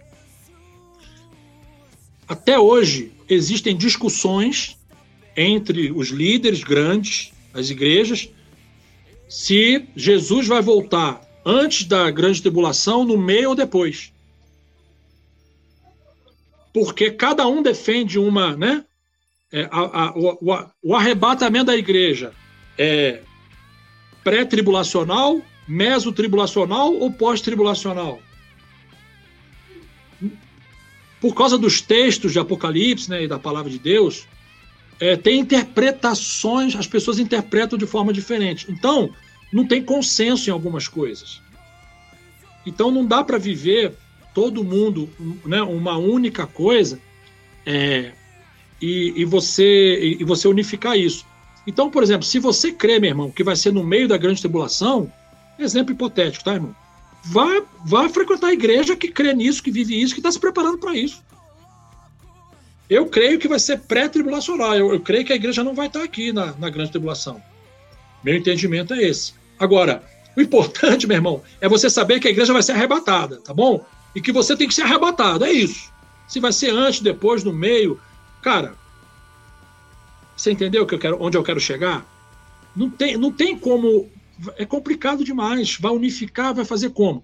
A gente tem uma igreja unificada no mundo, que é a Igreja Católica Apostólica Romana. Não é isso? A Igreja Católica Apostólica Romana, ela é única, mas ela, ela, ela, ela tem uma, uma série de dificuldades que ela precisa enfrentar no dia a dia, e ela tem um único comando, que é o Papa. Né? O comando maior, que é o Papa. A gente teve aqui no Brasil, aqui, a gente teve na Bélgica, a gente teve na, na Holanda, em alguns lugares, é, uma, um, um rio de, de padres pedófilos. Não houve? Uma série de situações. Foi tão forte que o Papa teve que se manifestar, a liderança da igreja teve que se manifestar e né, colocar algumas, algumas condições, algumas situações. Não é? E, cara, então eu vou, né, voltando, fazendo o link com o primeiro assunto, eu vou dizer que nenhum padre presta? Ah, que isso, cara? Não posso fazer isso. De jeito nenhum. Mas então, no meu entendimento, cara, eu acho assim que nós não conseguiríamos, povo de Deus, a gente não conseguiria é, unificar e fazer essa coisa uma igreja única. E também não creio, e muita gente prega, né? Na transformação do mundo. O mundo vai ser transformado, nós temos o poder de Deus, nós temos autoridade, nós vamos, né? É, sei que, é, como no início da pandemia, os líderes se levantando. A pandemia não vai entrar no Brasil, o coronavírus não vai entrar no Brasil. O cara não tem respaldo bíblico nenhum para falar isso, cara. O cara que fala assim: ah, o mundo vai. Nós vamos transformar o mundo. Tem até uma canção aí, né? Vamos transformar o mundo. Hey, vamos transformar. Nós não vamos transformar o mundo, meu irmão. Que Bíblia que você está lendo? O final dos tempos é bíblico é, é, é, é desastroso no mundo, cara. Como é que você vai transformar o mundo? Você não vai transformar o mundo. Você vai, pelo, pelo amor de Deus, pela misericórdia de Deus, pelo poder de Deus, você vai alcançar pessoas né, que vão ser transformadas e vão ter vida, uma vida maravilhosa com Jesus. Aí sim. Mas então, usa o termo correto. Né? Pessoas dizendo coisas que não existem. Então, eu não creio, não sei se se o Gladson, se vocês aí, se vocês creem nessa unificação, essa possível unificação. Eu não acredito, não, cara. E aí, Gladys, o que, que, você acha? Cara, nossa, o Pastor Brandon é um posto de sabedoria, né, meu? Só, só, aprendendo aqui, cara. cara, eu concordo com ele. É, o, o, meu pai é pastor é, de, de, uma igreja sede e tem algumas filiais e, cara, já dá problema absurdo já de de linguagem, o que tem que ser feito. E eu vivenciei um pouquinho do que o, o pastor comentou no, no, começo com relação à Igreja Batista. Eu sou de 84 e eu me lembro que no, no, no, final da década de 80, meus pais foram convidados a se retirar da. Eu nasci no lar cristão, né? Da Igreja Batista. é, com, com ata de exclusão e tudo, de, de lá na frente. Daí eu me lembro, meus pais, meu irmão pequenos ali na frente da igreja, porque meu pai tinha, acreditava nos dons do Espírito e estava tendo trabalhos evangelísticos onde pessoas estavam sendo curadas. E eu lembro, pastor, o senhor comentou que não lembra da, da desculpa de bater palma, eu me recordo. A desculpa na época era que era para aquela época, os dons eram para aquela época a bateria não podia utilizar, porque é, era, era, vinham da África, não sei o quê. E a gente vê o tanto de pessoas que acabaram é, se perdendo por pessoas que colocavam um costume acima né, da, da palavra de Deus. E a gente volta no, no, ponto do amor, né, cara? Quando a gente tem o amor do Senhor, a gente quer agregar pessoas, a gente quer estar junto. E foi por causa dessa saída meu pai foi estudar, foi fazer teologia, ele quis vivenciar durante quase cinco anos uma igreja totalmente pentecostal para ele poder aprender do que se, a gente só tinha só a igreja tradicional e hoje a gente vê que tem a bateria hoje bate palma hoje já a maioria já é, mudou muita coisa então assim é, seria muito complicado unir né tudo em um só e cara o pastor Brenda já disse tudo aí eu seria repetitivo. eu tive uma igreja. Eu, eu, tive à frente de uma igreja. vai lá, vai lá, vai lá. É, rapidinho, eu tive uma, à frente uma, Eu fui 10 anos da, da Sara Nossa Terra, Ministério Sara Nossa Terra. E a igreja Sara Nossa Terra, na estrutural, que é o bairro mais. Na época era o mais pobre aqui de Brasília, hoje tem outros. É, eu, eu fui pastor, eu que abri a Sara Nossa Terra lá. Por isso que eu falo do lixão, porque eu fazia muito, muitas atividades lá dentro. Então. A gente tinha um percussionista né, na, na igreja, que nunca tinha tido oportunidade de tocar em lugar nenhum. Que o cara veio da Assembleia, veio não sei da onde, veio, nunca tinha. Ele é percussionista. Aí, ele, aí eu falei, cara, tu tem percussão? Ele falou assim, tem, pastor. Só que a percussão que eu tenho, o senhor não vai deixar eu botar aqui, não. Eu falei, por quê? Vou mostrar para o senhor. Vá lá em casa para o senhor ver. Eu fui lá, o, irmão, o cara tinha dois atabaques. Sabe aqueles atabaques de que, que centro de um banda usa muito? aquele atabaque grandão, compridão, assim. Ele tinha dor daquele, ele tinha um monte de coisa. Eu falei, meu irmão, é isso aí que a igreja está precisando, pode levar para lá. Aí vai, e logo na entrada da porta, assim, meu irmão, a entrada é aqui, o cara já dava de cara com os atabaques, com os negócios aqui. E ele lá na, no louvor, lá, meu irmão, na adoração lá, ele. Pá, pá, pá, o cara batia pra caramba. E uma vez ele deu testemunho e falou assim, pô, eu eu sempre, eu sempre fui apaixonado por percussão, mas eu não podia bater porque as pessoas falavam que quem batia tambor era macumbeiro. Cara, é isso mesmo, Salmo 150. Salmo 150 diz o quê, gente? Louvar o Senhor, né? O que que Miriam fez, cara? Quando o povo vibrou, Miriam pegou o quê? Pegou o tamborim, meu irmão. E saiu.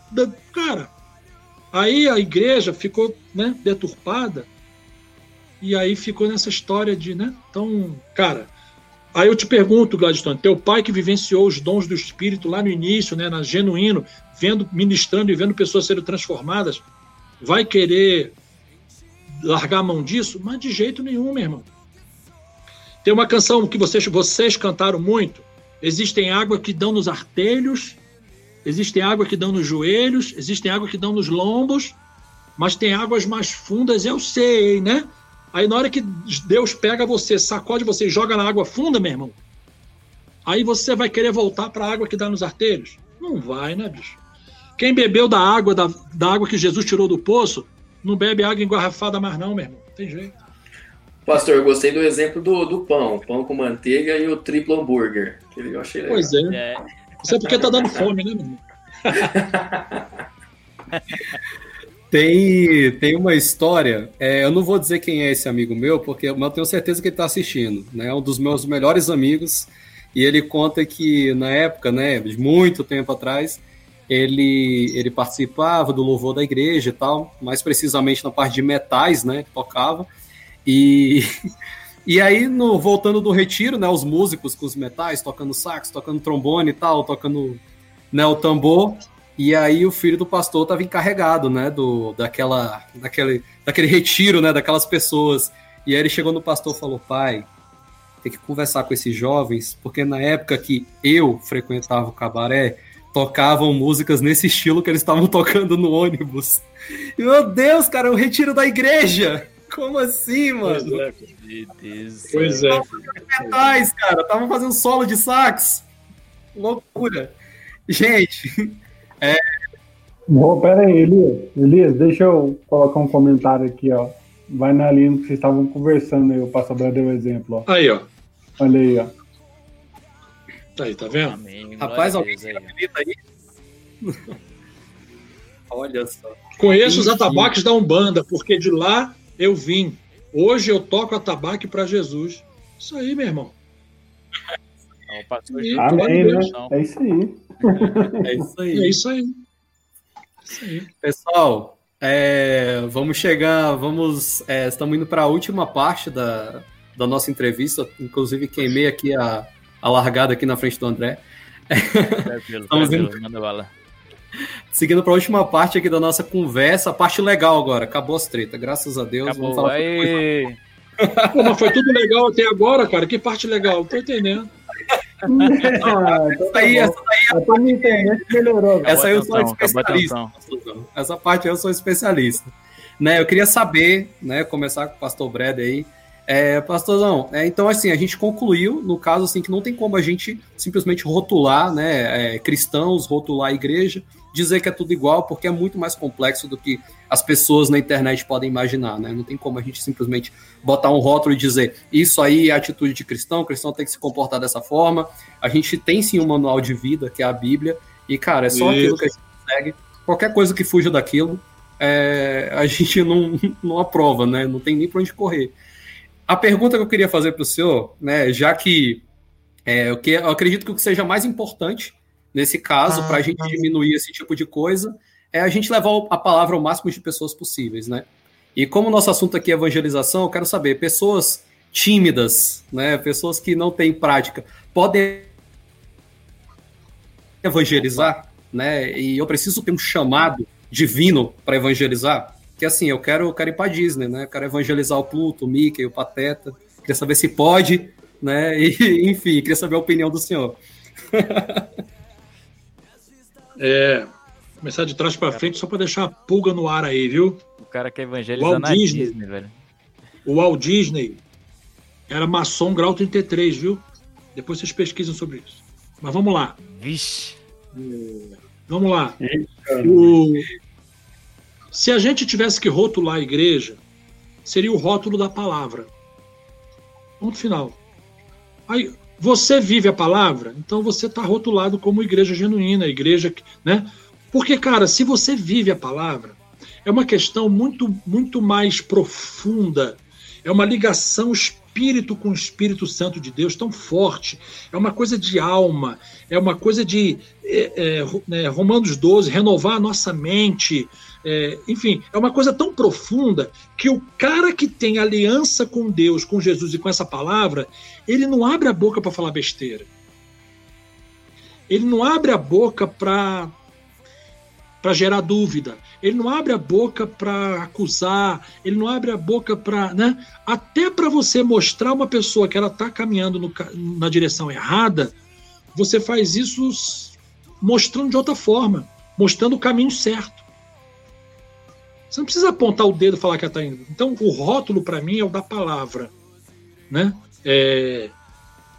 Se a gente olhar a, a, a armadura de Deus, né, revestivos da armadura de Deus para resistir ao diabo e tal, nos dias mal e para aquele negócio todo, né? É, se você olhar, a armadura toda, ela tem todas as peças são de defesa. A única que de ataque é a espada do espírito. E a espada do Espírito é a palavra de Deus.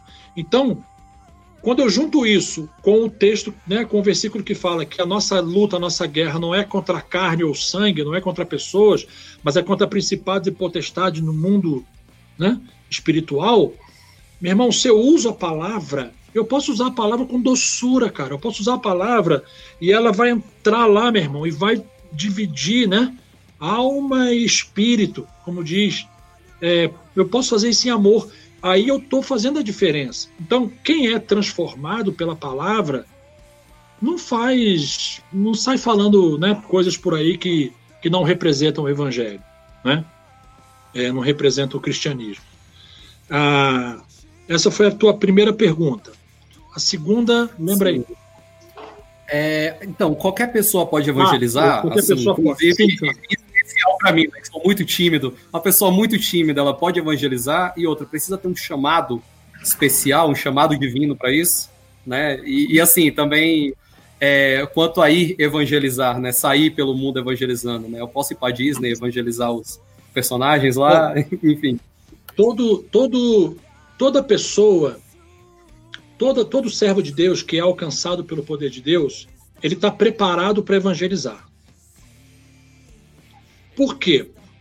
É, as pessoas falam assim, por exemplo, é, pegar uma, uma, uma, coisa também que houve muita, muita, muita, muita discussão uns tempos atrás. Ah, o cara é pastor, mas ele não fez, não fez, ele não é formado em teologia. Um exemplo. É, mas a faculdade de teologia não forma pastor, ela forma teólogo. E para fazer a faculdade de teologia não tem que ser crente, não. Qualquer pessoa pode ir para a faculdade fazer. Então, assim, ah, você tem que se preparar, você tem. Claro, cada vez, né, a tua, você, eu, me, eu me converti hoje. A minha vida vai começar a ser transformada por Jesus hoje. Eu quero anunciar o que eu recebi e levar para outras pessoas. É, o ideal é que eu me prepare, que eu conheça, que eu, né, e que eu me conheça também para eu saber, cara, quais são as minhas, as minhas habilidades para eu poder usá-las em prol do reino, porque Deus colocou em mim aptidões para usar em mim. Ah, mas eu sou tímido, cara. Se você você sabe um versículo da palavra de Deus, então você já está pronto para evangelizar. O Senhor é meu pastor, nada me faltará. Salmo 23, 1, todo mundo sabe. Você que é tímido, você chega para uma pessoa e fala assim, a pessoa está chorando tal, você fala assim, chora não, confia no Senhor, Ele vai mudar a tua história. A palavra de Deus diz: O Senhor é meu pastor e nada me faltará. Deixa, os, deixa Jesus ser o seu pastor de verdade e você vai ver que não vai te faltar nada. Pronto, cara. Eu preciso de, de, de estudo, de faculdade, preciso de escola de líder, preciso de, de para falar isso para alguém? Não preciso, cara. Eu posso, eu tenho, eu tenho essa, essa essa habilidade. Eu tenho, eu tenho essa vida. É, falar do evangelho, é, é evangelizar as pessoas, é simplesmente botar para fora o que você tem dentro. Vou falar uma coisa para vocês, cara. Eu não lembro qual foi a última vez na minha vida que eu preparei um sermão para pregar. Porque o Senhor vai falando comigo e, e, o Espírito Santo me direciona. Amanhã eu vou pregar numa live. Deus já me direcionou com o que, que eu tenho que falar. Aí eu pego um texto base, porque o pessoal lá pede para poder projetar. Então, o texto base é esse aí. Mas quantas vezes eu fui subir no púlpito para pregar, sabe? ia pregar lá sobre, sei lá, sobre fidelidade nas finanças. Aí eu subia lá e Deus falava assim: você não vai pregar nada sobre finanças. Falando comigo. Assim, e eu ali, né? E, eu, e a igreja olhando para mim, né? Queridos, vamos adorar o Senhor com mais uma canção. Por quê? Porque eu estou querendo ouvir de Deus. Deus, o que, que o Senhor quer então que eu pregue? Aí o Senhor falava para mim: você vai ministrar sobre perdão. Tem muitas, muitos corações aqui que eu preciso consertar hoje. Pronto, meu irmão. Eu não preparei per... sermão nenhum sobre perdão, mas eu vou falar sobre o que é o perdão, como o perdão me alcançou, como que. Né? Enfim. Então, é, a gente chega nesse, nesse ponto. Mas, cara, você começa como? Você começa ali, separa um versículo, dois ou três. Você tem essa condição de pregar, você está preparado para pregar. Você não pode é, tentar dar o passo maior do que sua perna. Inicialmente, por exemplo, se você é uma pessoa tímida, começa falando do amor de Deus dentro da sua família, onde você não tem timidez. Começa falando do amor de Deus para os seus melhores amigos, para as pessoas mais próximas sabe, dar uma palavra ali para crianças, para idosos, para enfim, onde você tiver oportunidade, palavras simples, pequenas. Não tenta assim, não, eu, eu sou tímido, mas eu tenho que pregar. Pastor, deixa eu pregar no culto de domingo aí, que um culto que tem, sei lá, 5 mil pessoas. O cara sobe lá, ele vê 5 mil pessoas e fica assustado. Mas ele vai chegar ao ponto de, de, de, entrar no Maracanã e ver o Maracanã com 80 mil, vai pregar tranquilo, como se ele estivesse pregando para cinco pessoas. Todo mundo pode pregar e deve, todo mundo tá, está, já está preparado. Se você já foi alcançado por Jesus, meu irmão, você já tem a primeira grande mensagem para anunciar. Como que Jesus te transformou? Conta para a pessoa. Você já está pregando, você já está anunciando. Entendeu? Você já está anunciando. Essas questões também de ir, ir para longe, para pregar, para anunciar, isso vem muito de uma de um de um posicionamento de que é, Jesus só vai voltar quando toda, né, toda a humanidade tiver conhecimento sobre. Por isso a gente tem as missões indígenas, a gente tem as missões nos países né, mais é, isolados e enfim. Mas cara, eu não vejo nada contra. Você quer pegar o avião e ir lá para Disney pregar para o Mickey? Se você quiser ir lá pregar para o Mickey, vai e prega, meu irmão. Agora, você não usa o, o, a desculpa de que você quer passear na Disney, e aí você vai passear na Disney e vai aproveitar um minuto para pregar. Porque, sabe, é, Deus, Deus conhece você, Deus está vendo o teu coração.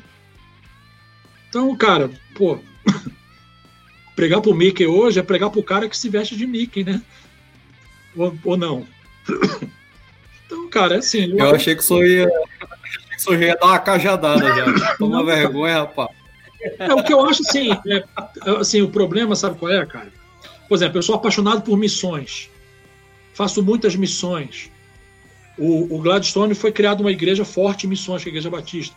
Eu, fui, eu, eu, eu sempre mexi muito com missões. Né? É, cara, legal o cara sair da sua terra e ir para um outro lugar para ser um missionário, para ser. Cara, isso é maravilhoso, isso é um preço que não é qualquer pessoa que quer pagar. Mas tem gente que quer, que quer ser um missionário pelo Brasil, mas não, não é um missionário na rua dele, no prédio dele. No... Você entendeu? O cara mora num, num prédio em São Paulo, de 20 andares, e ninguém no prédio sabe que ele é crente. Aí ele mora no 12. O cara do 18 descobriu que ele é crente porque viu na internet uma pregação dele. Aí encontrou com ele no elevador. E você é crente, cara? Eu vi você na internet. Ah, é, eu sou. Mas, cara, se eu quero fazer missões, se eu quero pregar, por que eu não anuncio para as pessoas que estão à minha volta? Começa por aí, cara. Eu preciso ir tão longe. Eu não estou dizendo que quem vai longe para pregar não deva ir. Não é isso mas é porque tem chamados específicos, né, para pessoas que vivenciam isso. E eu acho que a gente tem que pregar o evangelho da forma como como ele é dentro da gente. Você foi transformado? Você está pronto para falar de Jesus, cara. Você mesmo, você subiu lá no. Né, você sobe num, num, num palco desse aí de rock para ministrar, a galera tocando. Pá, pá, pá e tal, e e aí você começa a falar, você começa a falar e você. Cara, você ficou treinando aquilo ali? Eu, pelo que eu te conheço, acredito que não. Eu acredito que você abre a tua boca e deixa, sabe, falar aquilo que Deus está trazendo à tua mente, ao teu coração. E você, né? Quantas vezes nós ministramos juntos, né? Eu chegava para vocês aí, dá um, dá um sol aí, vocês botavam, né? Botava lá o sol lá, e a gente começava, né, cantar alguma coisa, porque ele vive, posso crer no amor. E aí a galera começava a cantar também, e às vezes a gente começava a ficar cantando só isso, só isso, e, e cantava isso de novo, e, e começava a vir um choro, começava a vir um. Cara, por quê? Porque você, tá, você não está cantando uma música, uma letra decorada você está expressando o que dá dentro de você. Você está verdadeiramente dizendo que porque ele vive, você pode crer no amanhã, cara. Eu estou pregando, eu tô orando com pessoas, amigos meus, chegados, brother, que estão em hospital com Covid, cara. Brother meu que estão em hospital com doenças graves, gente que faz a obra, gente que paga preço, estão lá. E eu tô lá falando para ele: desanima, não, meu irmão, fica firme aí, o Senhor é contigo. O morrer para nós é lucro, mas o Senhor é contigo. Eu creio que Ele vai te tirar daí para a gente continuar fazendo as missões. Pra gente... Não é fácil, eu sei que não é, mas, cara, isso é o que está dentro de você. E se você põe para fora o que está dentro de você, você está pregando. Você não precisa necessariamente ter um sermão, né? Se você tiver ali, ótimo, isso vai te ajudar muito. É, é benção, você vai perder a, timidez com isso. E engraçado, para finalizar, o, tem tímidos, cara, tem tímidos que, que ao exercitarem os seus dons, eles, eles se mostram grandiosos naquilo que fazem. Vou dar só um exemplo que vocês conhecem muito: Fred Mercury. Fred Mercury era um cara tímido pra caramba. Por causa daqueles dentão que ele tinha, né? O cara tinha 200 dentes na boca. Fred Mercury era tímido pra caramba. Mas o negócio dele era cantar, cantar, cantar, cantar. Quando ele cantava, quando ele. Meu irmão, acabou a timidez. E ele exercitava as, as aptidões que ele tinha. Entendeu? Show. E aí, Glad? Quero ouvir de você. Posso ir para para África evangelizar o Simba, o Timão e o Pumba? Cara, deve ir. Eu, eu, eu estive em 2013 em Moçambique. Foi, a, acho que, minha última turnê com a banda que eu tinha. E eu tinha um sonho, cara, de fazer um negócio maluco e Deus ouviu minha oração. Eu tinha o um sonho de. Muita, muitas pessoas me convidavam, você tem que você tem que. Eu falei, cara, é, igual o pastor falou, o meu dom é a música, mas eu não quero ir para tocar um violão e tirar uma foto e colocar numa rede social. Eu comecei a orar com, olha a loucura, presta atenção aí, Elias, olha, olha a viagem que eu tive. Cara, eu projetei levar um gerador de energia, a banda tinha uma mesa digital super legal, controlava pelo iPad. Eu falei, cara, se a gente for, a gente vai ter que fazer um negócio que vai entrar para a história da, da aldeia lá, cara. E eu lembro que a gente uma, acabou várias situações, houve um convite, eu passei a, a minha situação, falei, cara, eu topo, mas é assim. Cara, o pastor maluco abraçou a causa, um senhorzinho de idade que está há mais de 40 anos lá evangelizando. Cara, o cara levou a gente, abraçou e em três dias, cara, eu me recordo que a gente chegou numa aldeia sem energia, sem saneamento, tem até um documentário, acho, não sei se tá no meu canal no canal da banda. Sem nada, cara e tinha acho que 300 pessoas nessa aldeia. A Renamo dava para ouvir os barulhos de tiros, que eles estavam sequestrando turistas. Na época era, era, era uma presidenta que, que não ia querer pagar nada por um brasileiro que se tivesse sido sequestrado. E cara, a gente levou estrutura de gerador de energia. Eu não sabia falar o dialeto dos caras, mas eu só sei que na primeira noite tinha 300 na segunda noite, como tinha gerador, luz, barulho, já tinha mais de mil. Na terceira noite não tinha como contar. Eu me lembro que esse pastor falava assim, cara, não converse com as pessoas, porque tem muito bruxo que tá vendo o que tá acontecendo, pessoas sendo curadas.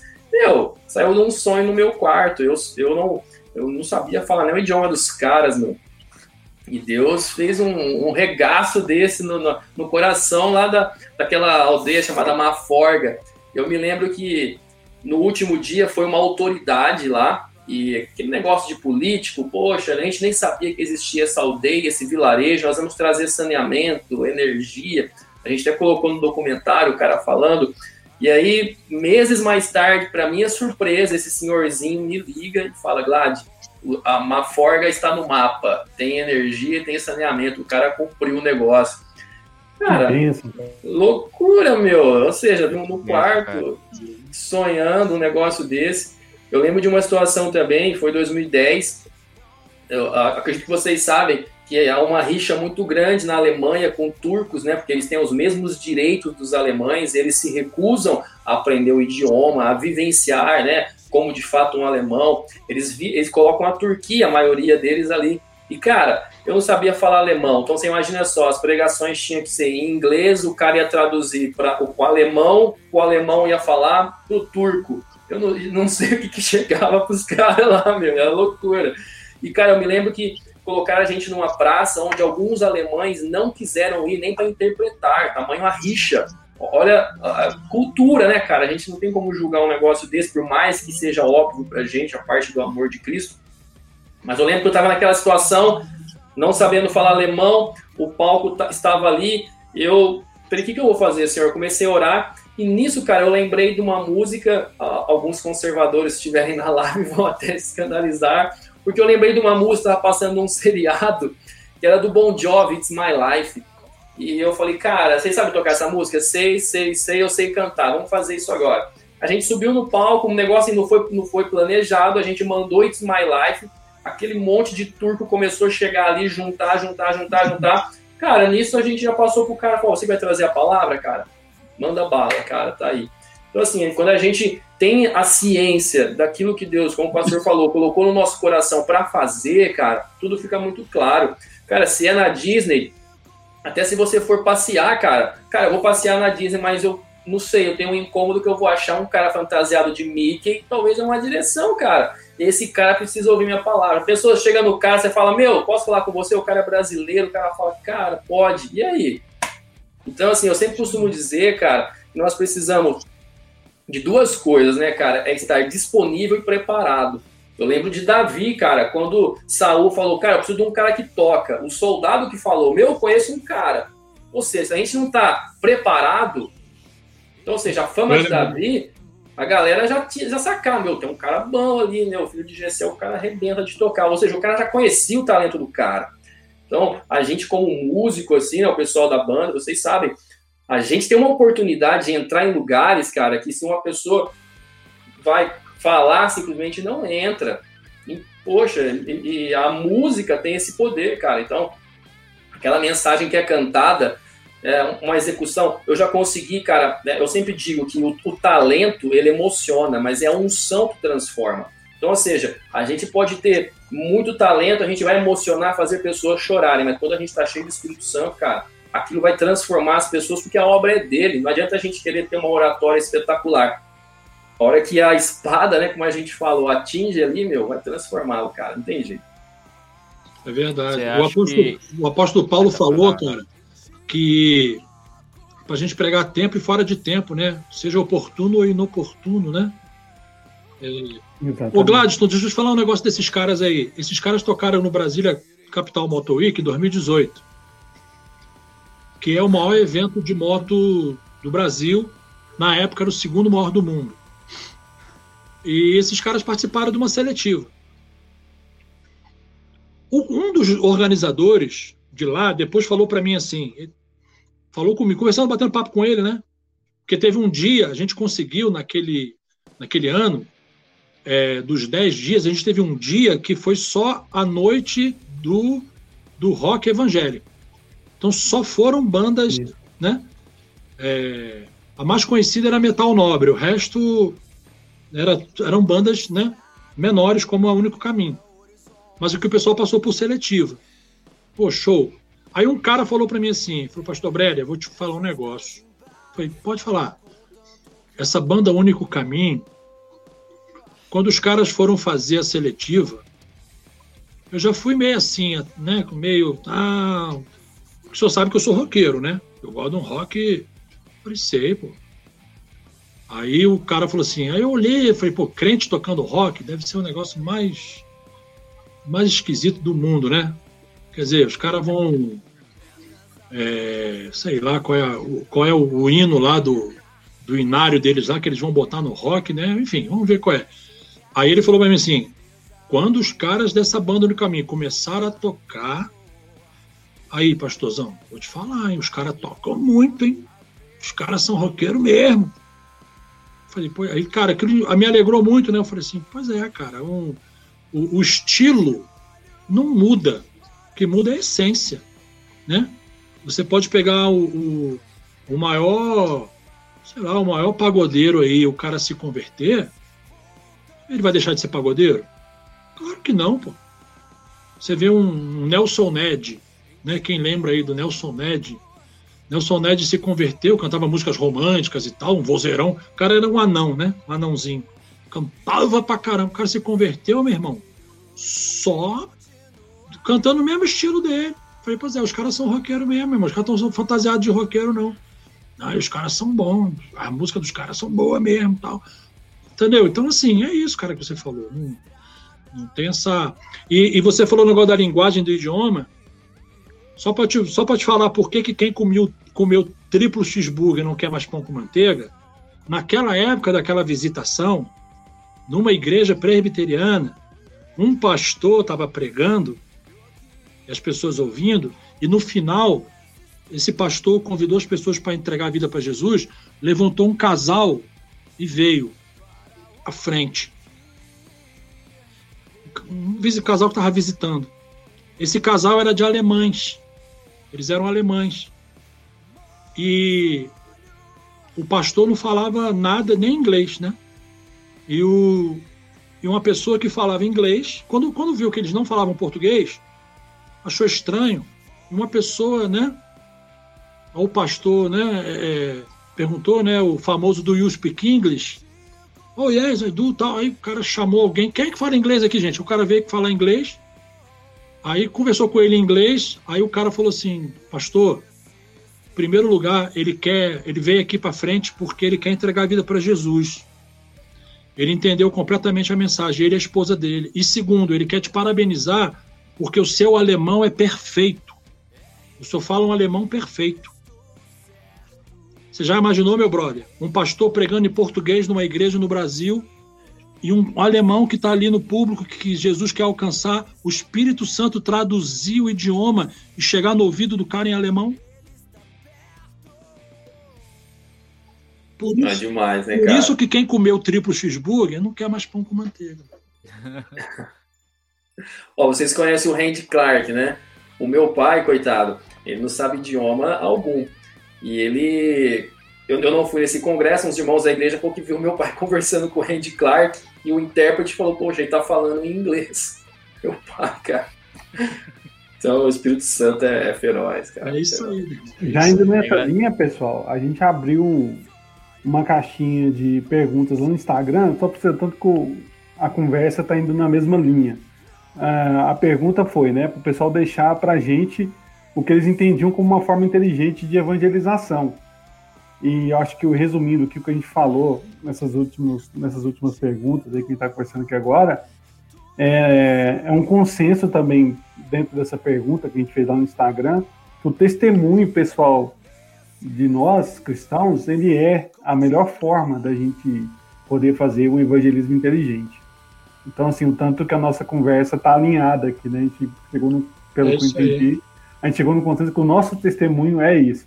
Até citando a questão lá do, do, da seletiva, pastorzão, foi engraçado que teve uma parte de testemunho também antes. Isso eu não sei se a gente chegou a conversar. É, o que aconteceu? A gente tinha um horário para estar tá lá, a gente tinha um horário para chegar e um horário para tocar. E tinha algumas condições que a banda tinha que ter, que é levar alguns equipamentos específicos e tudo mais, né? E como eram muitas bandas, para dar certo a seletiva, todas as bandas tinham que chegar e cumprir aqueles requisitos, né? E aí a, gente foi bem na hora certinha, tal, a gente chegou lá, bem crentão mesmo, quietinho lá, a gente chegou lá, chegamos no horário, arrumamos tudo e ficamos lá esperando. A gente chegou bem com antecedência, né? A gente conversou com o organizador e tudo mais. Aí, até então, o pessoal olhava pra gente meio assim desconfiado, ficava meio olhando assim de lado, ah, esses caras vão tocar um Davi Sasser aí, o que, que vai acontecer aí? aí, beleza. Aí a gente foi, chegou lá, aí faz com algumas bandas não chegaram, deu problema no horário. Em quem que a menina foi primeiro para poder cobrir o horário e poder já adiantar para as outras bandas que estavam chegando? Na gente. Depois que a gente tocou, que ela adiantou tudo, ela veio agradecer pessoalmente, dizer que gostou bastante. A gente conversou bastante depois. Ela falou, ela conversou sobre o som que a gente estava mandando, que era um som de um rock cristão e tudo. Que ela gostou bastante. E esse acho que foi até um dos motivos que posteriormente ela chamou a gente lá para para estar tá podendo até tocar no palco lá principal lá. Foi bem legal, cara. Foi uma experiência fantástica. A seletiva foi, foi tão fantástica quanto tocar naquele palco lá por causa dessa questão da convivência com o pessoal lá, que a gente teve que passar por isso. Foi muito bom. Ó, e só para registrar, Davi Sassi era uma benção, hein, meu irmão? Não é, só que sei, não, é, não, é o foco, né? não é o foco do rock, né, meu irmão? É, mais nesse sentido mesmo. Eles acharam que tinha mandado uma musiquinha meio lentinha. O, o né? Davi Sassi é meu brother, ele entendeu, ele entendeu. Pois é. Aí a gente tocou um rock meio pesado, a hora que a guitarra começou a tocar lá, um, acho que é o seu amigo, um dos jurados lá também, ele assustou assim. Começou logo com guerrear, logo. Foi, acho que foi com Filadélfia, né, Elias? Foi Filadélfia e depois Judas. Pensa. É, pastorzão, a gente, a gente Não, escolheu assim, não de mais Judas pesado. ainda não, meu irmão. Judas veio depois. Não, acho que tinha, já tinha, não foi, Elias? Judas? Ou então, ou então era novinho. né? É, acho que quando a gente tocou bem, Era. foi É, a gente tava pesado. começando ainda a compor, nem tava gravado ainda. Nem tava gravado ainda. A gente só, a gente tava engatilhado lá e falou, cara, o que, que tem de mais pesado no repertório da gente hoje?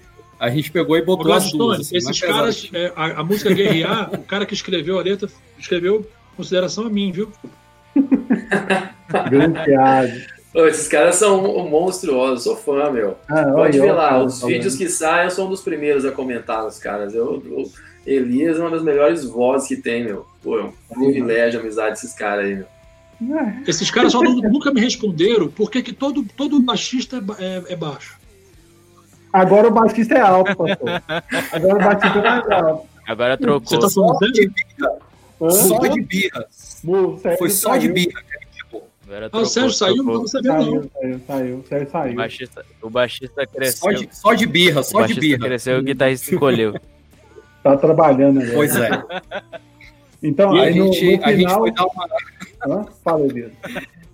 a gente foi dar uma repaginada no- nos integrantes da banda. A gente falou, cara, e se a gente tirar um metro de altura do guitarrista e colocar no baixista para resolver esse problema? Será que resolve? É pronto, a gente tá tentando até hoje ver se dá certo. E esses caras, Gladstone, eu não sei se com a tua galera é assim, mas esses caras, na hora que eles veem que o, tá, tá tudo dominado, aí o, baix, o, ba- o, o baixista quer tocar bateria, o tecladista quer tocar guitarra, o guitarrista. É uma. Pô, cara, Aí começa a bacalhar os caras. começa a bacalhar, entendeu? Em vez de, né, de usar o dom, como você falou, o dom que o cara deu pra ele é aquele. O, Aí o não, o cara André- quer o tocar André tudo, vai. o cara É, empurra o William pra lá, sai William, deixa que eu vou tocar o teclado aqui. Aí, é desse jeito. O André vai fazer a última pergunta, depois eu vou, vou mostrar uma surpresa pro pastor, mostrar uma foto aqui do Olha só. momento nosso aqui, uma surpresa aqui. Eita. Hora. Um momento muito importante pra gente aí. Vou mostrar, pastor, vou mostrar. E depois a gente faz os encerramentos aí com o Elias aí. Que já deu, quando o papo é bom, vai embora. Já deu mais de duas horas de live já, pessoal. Porra. É legal mesmo, que né? o, Flávio, o- o- Flávio falou que a, pra, pra fazer um evangelismo inteligente, a melhor forma é fazer um. dar o seu pró- próprio testemunho, né? Sua, como foi sua conversão a Cristo, como que Cristo é, transformou sua vida, essa é a melhor forma. Mas a, a pergunta que não quer calar, agora um bate-bola, jogo rápido, a pergunta para vocês. É, o que não fazer na hora de evangelizar? Quais são aqueles erros mais cometidos? Assim, chamar o amigo para comer na igreja é um erro de evangelismo? Será que. qual Chamar o amigo. Falar pro amigo que tem comida na igreja. É um ou então usar. Ou então, ou então já chegar já com, com o evangeliquez, já. Toda aquela. Todo aquele linguajar evangélico. Não, cara. Quais, quais, a quais conversa erros, tem que quais- ser natural. Boa noite, você sabia que você vai pro inferno? ser direto. Cara, evangelismo, não- ah, o evangelismo, um erro do evangelismo, você não pode ficar treinando o que, que vai ser dito, porque você não sabe se o que vai ser respondido é exatamente o que você está esperando. Então, senão vira, vira call center, entendeu? É, é, Banco Itaú, não sei o que, não sei o que, boa tarde. Posso ser útil? Ah, eu queria. Tudo bom? É, boa tarde, como é que é seu nome? É Banco Itaú, não sei o que. Não, minha senhora, eu já ouvi, eu quero saber o seu nome. Sabe, fica uma coisa mecânica. É, Erros, erros assim, vou lembrar aqui de alguns, né? É, primeiro, você não, se, não pode se colocar numa posição é, superior à pessoa que você está evangelizando. Você não pode mostrar, é, passar uma ideia de que você sabe mais ou de que você está por cima e ela por baixo. De jeito nenhum. Você tem que estar no mesmo nível, ok? É, por isso Paulo falou: me fiz fraco com os fracos. É, você não pode. Você tem que ter empatia. Se você não tiver empatia, ou seja, se colocar na- no lugar da pessoa, para entender o que ela está passando, para entender o universo dela. Ah, mas eu estou evangelizando uma pessoa que eu não conheço nada, pastor. Então começa a bater um papo, um papo informal, um papo, né? Ah, senhor, tudo bom? E começa a se apresentar e trocar uma ideia. E aí você, nesse papo, você vai inserindo o evangelho, você vai falando de Jesus, você vai falando do. Né? Começa a contar o que Jesus fez contigo. Não fica procurando os problemas da pessoa. Esse é um erro. As pessoas ficam assim: ah, você está nessa vida porque você você você tá você tá fumando. Você tá assim porque, cara, o cara sabe que ele tá no erro. Por exemplo, você vai, você vai evangelizar um cara que fuma crack, que mexe com crack, você não tem que ficar jogando crack na cara do cara o tempo todo, não, porque ele sabe que ele tá, que ele tá perdido no crack.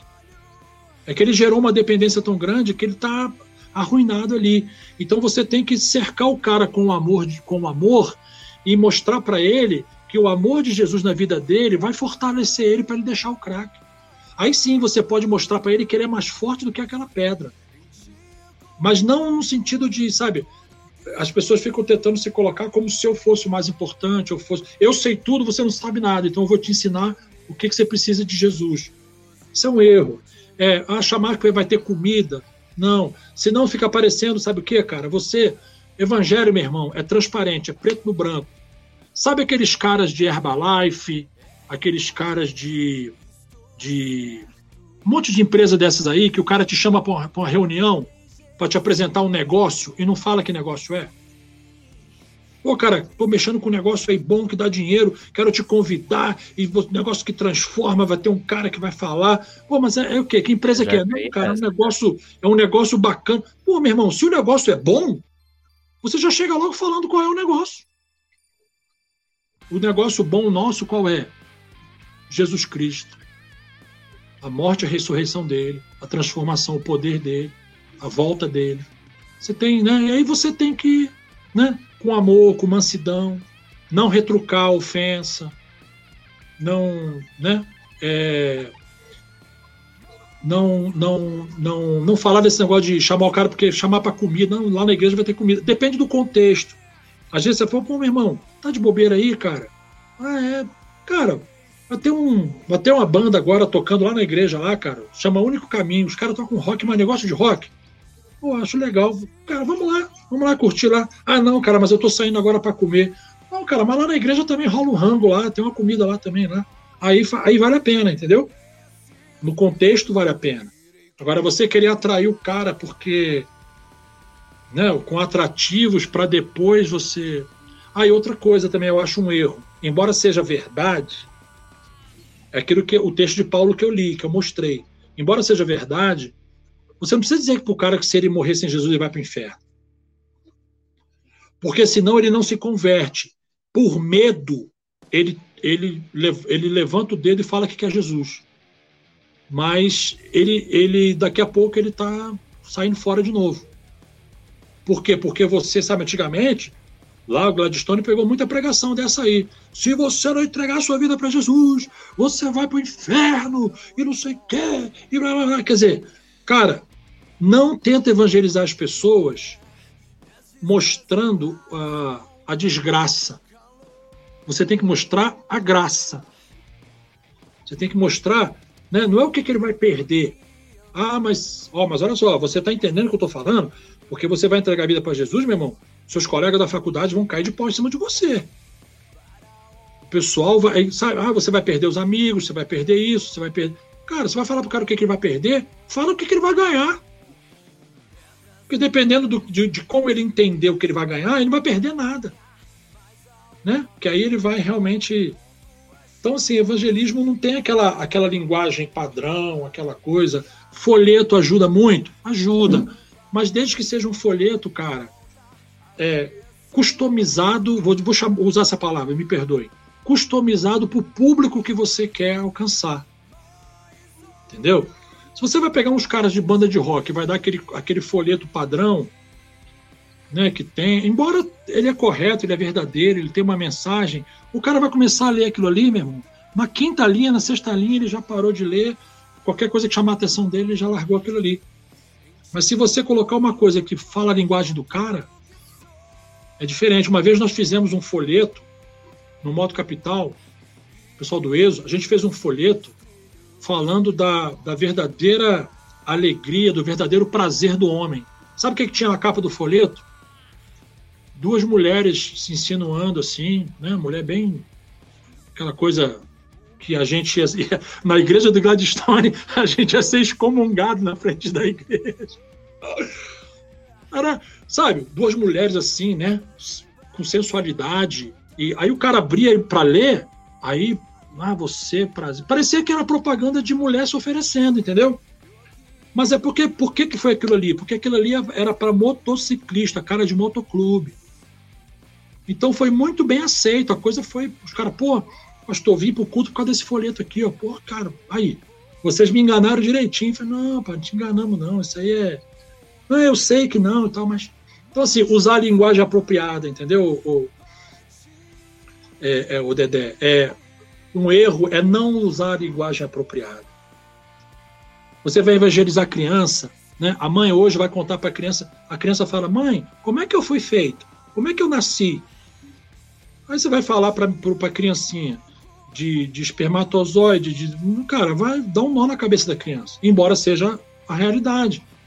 Aí você vai usar a parábola da sementinha, do que a, o papai botou dentro da mamãe, que não sei o quê. Que, enfim, aquelas histórias. Você está tá falando linguajada do público. Você vai ter um alcance muito mais, muito mais efetivo. O que mais, Gladstone, que você lembra aí que atrapalha? Cara, eu vejo que muito atrapalha são pessoas querendo ser outras pessoas, inclusive em banda. Ah, uma das coisas que, quando você não é autêntico, Cara, ainda mais quando você está lidando com a verdade, mas de cara as pessoas já vão perceber que aquela, aquela verdade ela tá meio. Tipo meio o cara diferente. que quer ser Guns N' Roses assim, né? Que botar esse negócio assim. Não, o bicho tá estilosão, vai. Isso aí é pra outra coisa, pastor, pra esconder essa entrada aí, tá sem carência. Olha os, amigos da onça aí, Elisa.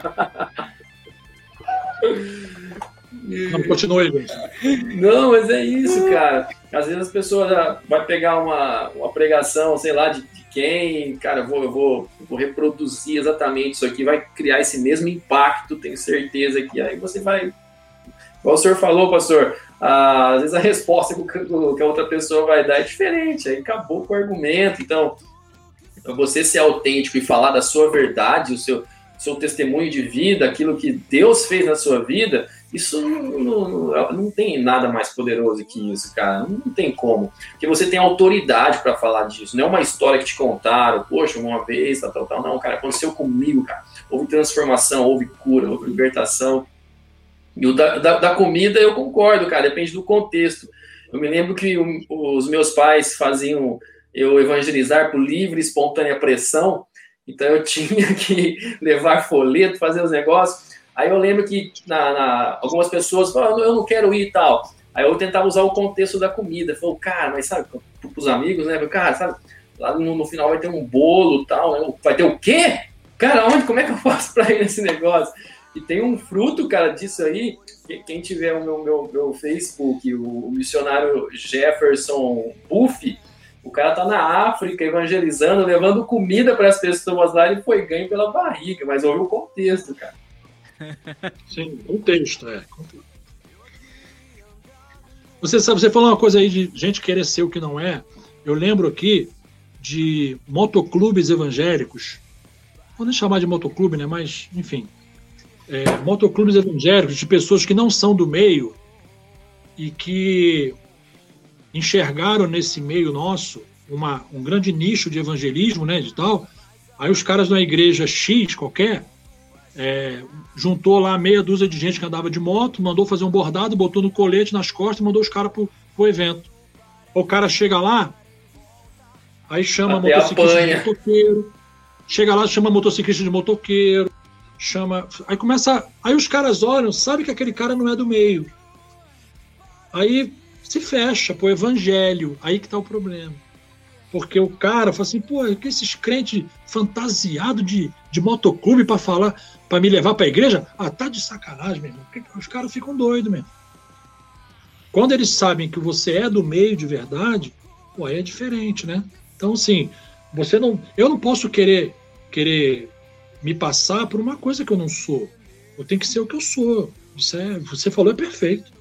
Perfeito. Acho que o Flavão tá querendo mostrar uma foto agora pra.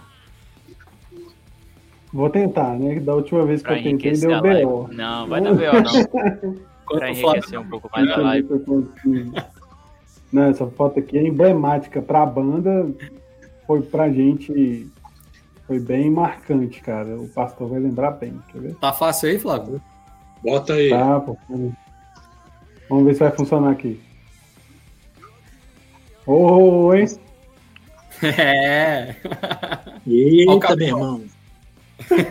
O cabelo. Rapaz, É um pastor ali, É. cara. rapaz, aí. cabelos. Ô, louco, parece o William Wallace. Sensacional. É, cara. Cara, isso aí, Da hora. isso aí foi 2015, dentro da nossa baia no Moto Capital, que na época chamava Moto Capital ainda, não era Cap- Capital Moto Brasília, Capital Moto Week, era Brasília Moto Capital. E eu lembro disso aí como se fosse hoje. A banda Unicaminho tocou em todos os dias, nos, nos cultos. E eu lembro disso aí como se fosse hoje, porque foi nesse dia aí que, que o meu irmão, que foi criado na igreja, estava afastado da igreja há muitos anos, né? Depois de, pô, cara, depois de mais de 40 e poucos anos, eles, que era o presidente do Êxodos na época, ele se entregou para Jesus, se reconciliou com Jesus aí, ó, nesse lugar aí. Cara. Que da hora, meu. Pra mim, é, esses dias lá foi um dos maiores exemplos de. Porque tudo bem que ali era uma reunião do, do Êxodo, né? Do motoclube, que tinham aberto a convidados, motoclube cristãos e tudo mais, mas pra mim, ali foi uma aula de evangelismo também, sabia, pastor? É, Eu vi muitas pessoas ali que não tinham nada a ver, nada a ver com, com, com essa parte mesmo de, de culto e ficavam curiosos e queriam saber e entravam e sentiam que ali tinha um, um movimento diferente que estava acontecendo naquele lugar ali naqueles dias e para mim foi, acho que para todos da banda que estavam nessa época aí, foi experiência única, não é não, Elias? Você É lembra, né, garoto? Primeiro, primeira, apresentação, primeira apresentação do Elias com a gente também. Haja gogó. E o William ali, você pode perceber o William de camisa de botão ali, bem comportado, né? Bem irmão mesmo. Mas... Acho que foi uma das primeiras tá- apresentações do William nessa daí, se não a Cara, o Will tava fininho, velho. Foi a Fininho. Deus honrou. Deus honrou tanto vocês aí, cara, pelo preço que vocês pagaram aí.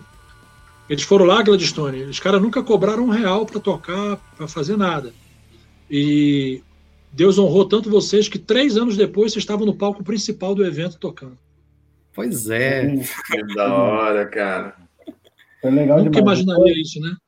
Todos vocês ali para mim nesse, ne- nesses eventos, nesses dias desse evento aí, foi, cara, foi sensacional. A parte de evangelismo, vocês saindo lá fora do, da tenda, catando o pessoal para entrar pro culto. Nossa, cara, eu fiquei fascinado com aquilo ali. Verdade. todo mundo todo cheio de colete, né? Todo mundo todo, Que todo mundo massa. e tal. E rapaz, o negócio foi foram cinco dias sensacionais. Foi bênção total. Só pra você registrar o registro aqui. Foi mesmo, cara. Eu guardo essa foto também com muito carinho. Pessoal Ah, que hora. pessoal que está acompanhando a gente aí pelo Spotify, a gente estava vendo agora a foto né, da, da nossa primeira apresentação no Modo Capital, né, 2015. Se você quiser dar uma olhada, dá uma rolada no feed do nosso Instagram lá que você pode encontrar lá, ou no Facebook. Beleza? Pessoal, estamos chegando ao fim né, dessa conversa. Eu fiquei muito feliz por mim, a gente podia ficar mais, mais uma hora aqui. e de verdade, assim, pastorzão sabe, para a gente é uma honra muito grande né, de coração mesmo, é, a gente, assim, e logo no início, né, desse projeto, nosso segundo, segundo episódio, o primeiro, na verdade, com convidados, né, o pastorzão topar, é, participar pra gente é uma honra, assim, sem tamanho, né, então, pastorzão, pastor Brader, muito obrigado, que Deus te abençoe muito, e deixa pro pessoal uma mensagem final e deixa suas redes sociais também para quem quiser conversar com o senhor mais diretamente. Ok, galera. É, eu que agradeço de coração. Obrigado. Quando você me chamou sexta-feira passada, né? Eu falei que, e repito aqui ao vivo para todo mundo, que a banda no caminho tem prioridade na minha agenda. Eu, eu acredito nesses caras porque esses caras têm verdadeiramente um desejo genuíno de, de anunciar Jesus. Eles não fazem isso por mercado, enfim. Eu tenho um amor com esses caras muito grande. Prazer te conhecer, Gladstone, é uma alegria muito grande e gostaria de conhecer melhor teu trabalho, tá? Depois você faz contato com a gente aí, passa aí o, o Elias, o meu, meu zap aí para ele, para a gente poder, né? De vez em quando aí se falando e a gente pode ter certeza, Gladstone, que você é, conquistou mais um amigo, mais um irmão e mais um intercessor pelo teu ministério, por aquilo que você faz. Tá? Continua com esse coração simples que você tem de a, a, a, gente se conhece agora por vídeo, né? Mas a palavra de Deus diz que as coisas espirituais elas são testificadas espiritualmente. E a gente sabe, a gente sente a unção em você, a gente sabe que você é um homem segundo o coração de Deus para fazer aquilo que Deus te chamou para fazer, tá bom? Pessoal da rede aí que, que acompanhou, obrigado pela paciência, eu falo demais mesmo, mas a gente tem sempre a alegria de compartilhar um pouco daquilo que Deus tem nos dado. E a mensagem final que eu deixo para você, querido, é: viva cada dia como se fosse o último dia da sua vida. Uma vez um cara perguntou assim, um pastor numa pregação perguntou assim: se você soubesse que Jesus ia voltar amanhã, o que, que você faria hoje? Aí as pessoas falavam, ah, eu ia fazer isso, eu ia fazer isso, eu ia fazer isso. Aí o pastor falou assim, então por que você não está fazendo? Porque você não sabe qual é o dia, qual é a hora que Jesus vai voltar? Quem não garante que ele não vai voltar amanhã? Então, é, viva intensamente ah, o, o evangelho, sabe? O evangelho, ele não é um rótulo, o evangelho, é, ele não é coisas que você vê por aí. É, a Bíblia diz, eu deixo um versículo para você, ela fala assim: julgai todas as coisas e retenha o que é bom. Não julgue as pessoas, não. Você não é juiz. Quem, é, quem vai julgar as pessoas é Deus. Julgue todas as coisas que você vê, que você acompanha, que você visualiza, né? E retenha aquilo que é bom, sabe? Existe existe o povo de Deus que é genuíno, que busca o Senhor realmente com intensidade. Então, faça isso e seja um pregador da palavra, anuncie aquilo que Jesus tem feito na sua vida. Se você não tem Jesus ainda na sua vida e você quer saber como, como fazer isso, entre em contato conosco, né? Meu Facebook lá você vai achar Ronaldo Breder, meu Facebook, eu, eu posso te ajudar nisso. Ah, o Instagram é Pastor Breder, do jeito que está escrito aí, pr.breder pode me procurar lá também, mandar uma mensagem, tá ok? É, e eu não tenho também nenhum segredo com o meu WhatsApp, não, cara. Aqui é canal aberto para servir ao Senhor. O meu o DDD de Brasília é 61, né? Eu sou aqui de Brasília. Quer dizer, eu sou carioca do Rio, mas moro em Brasília há muitos anos. 61 98159 3003. 98159 3003 a gente quiser chamar aí para a gente bater um papo, a gente orar, para a gente estar tá junto e para você saber como é que você deve fazer para ter Jesus, estou à tua disposição sempre, tá bom? Beijo no coração, galera. Obrigado aí pelo carinho de sempre, viu? Show de bola. Obrigado, pastorzão. Clyde, meu brother. É, para nós, cara, uma satisfação imensa trazer você aqui, mesmo que virtualmente, trazer você à nossa casa aqui te apresentar para minha família. Muito obrigado, cara. Para mim. É demorou, né, para isso acontecer, né? Demorou, né? Para mim é uma alegria enorme, meu irmão. E, cara, deixa uma mensagem para quem está assistindo a gente, para quem ficou assistindo até o final, e deixa tuas redes sociais aí Cara, primeiramente um privilégio, assim, eu estou sem palavras. E a gente fica até mais esperançoso em estar logo no céu, porque vai ser muito da hora, cara. A gente está tendo duas horas e pouco aqui de conversa, imagina no céu, a gente vai ter muito assunto, cara. E é muito bacana. Pastor, que privilégio, quanta sabedoria, quanto carisma. Cara, sensacional. Um privilégio poder aprender ou te ouvir, é uma honra, cara.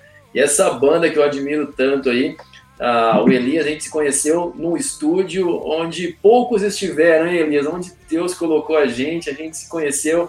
E, cara, foi amor à primeira vista. Eu vou falar assim mesmo, Elias. Foi amor à primeira vista, cara. A gente já deu uma estrada junto ali. E aquilo foi muito bacana. Os foram escolhidos entre os melhores do Brasil, cara. Olha que foi, foi, foi que privilégio, cara. Não, uma honra, cara. Que isso. E foi sensacional. E foi muito bacana, não sei se o Elias sabe, mas a, a, a, presença dele, a amizade dele ali, parecia que a gente já se conhecia há tanto tempo. E aquilo no, no, naquele estúdio, aquele ambiente de tanta tensão, tanta disputa, foi como um bálsamo na minha vida ali, o humor dele, a alegria dele. Aquilo foi sensacional. Cara, a mensagem que eu posso deixar para as pessoas foi uma experiência que aconteceu recentemente comigo eu nunca tinha parado para pensar nisso. Eu, uh, eu, eu, estive na casa de uma pessoa, eu estava saindo da casa dela, ela falou assim, sabe, é, você deixou o perfume de Jesus aqui. E quando ela falou isso, eu nunca tinha, tinha ouvido isso. E eu pensei assim, cara, olha a responsabilidade do cristão. E se fosse o inverso? Se essa pessoa tivesse assim, cara, olha, outra, talvez ela nem falaria, eu não quero nunca mais ver esse cara na minha vida tal. Então, assim, Deixe o perfume de Jesus, cara. Você é, é um embaixador do reino. A, sociedade, ela, ela, não precisa saber se você está de mau humor. Você também não precisa ser uma pessoa né, falsa, mas pense o que Jesus faria. Eu acho que é, é, é essa a questão, cara. A gente canta do evangelho como banda, né, Elias? E com certeza tivemos muitas propostas para estar tá fazendo isso de forma secular, nada contra quem faça, cada um responde por si, mas permanecer nos caminhos do Senhor com o talento que vocês têm, cara, é chamado, é amor, é paixão, isso é exalar Jesus. Então a mensagem que eu deixo para quem está nos ouvindo ou nos assistindo, cara, que você seja lembrado por exalar o perfume de Jesus, que as pessoas sintam prazer em estar perto de você, né? É, que, que, elas consigam ler Jesus. Eu gosto muito daquela, daquela frase que atribui né, ao padre é, Francisco de Assis, né? Cara, preguem o evangelho, se possível, com palavras, né? Ou seja, nossas atitudes precisam exalar Jesus. Então, essa é a mensagem que eu gostaria de deixar. Show, Glad. E as, como é que a gente te encontra, cara? Como é que a gente tem acesso às tuas músicas, teus trabalhos e como é que a gente troca uma ideia contigo aí nas redes sociais? Ah, legal. Bom, o meu nome é, já é difícil, né? Gladstone. Gladstone filho ainda. Meu pai, não contente, falou, vou colocar meu filho. Cara, a Gladstone, o jeito é escrito aí, Gladstone Filho, vai, vai ter o meu canal no YouTube, o Instagram, a página no Facebook, vai ser um privilégio se alguém quiser chamar ali, conversar, ser uma honra. Eu vou chamar o pastorzão para a gente estar tá conversando aí. Cara, é muito bom estar tá próximo de pessoas que amam Jesus assim. E é incrível como o reino atrai pessoas assim, né? Eu sou apaixonado, cara, por Jesus. E ver o pastor ainda vestido de William Wallace, né? O coração valente naquela foto ali, meu filme favorito. É impressionante, cara. então, um privilégio, galera. Deus abençoe vocês aí. Show, Glide. Tá no. Então é fácil de achar no Spotify, né? As bandas lá, blues. Oh, desculpa. Do, na, na, as músicas.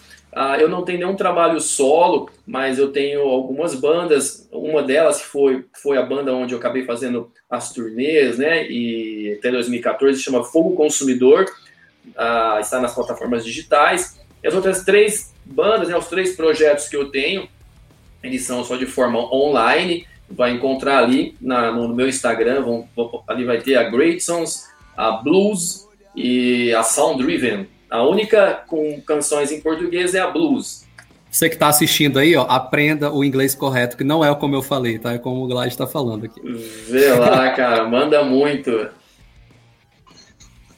Beleza. Escuta a banda dele, é muito bom. Galera, escuta Valeu. a banda desse cara.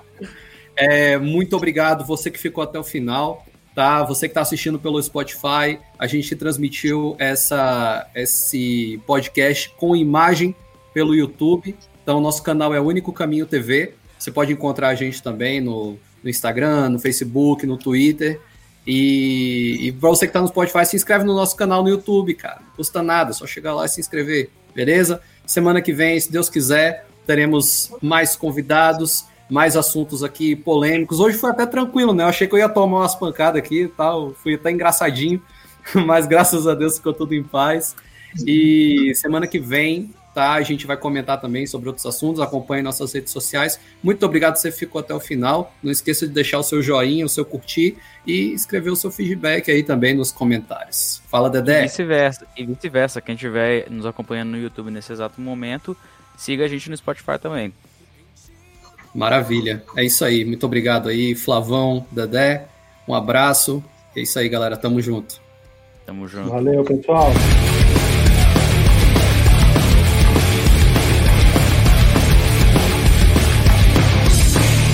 Uma estrada, um olhar ao horizonte.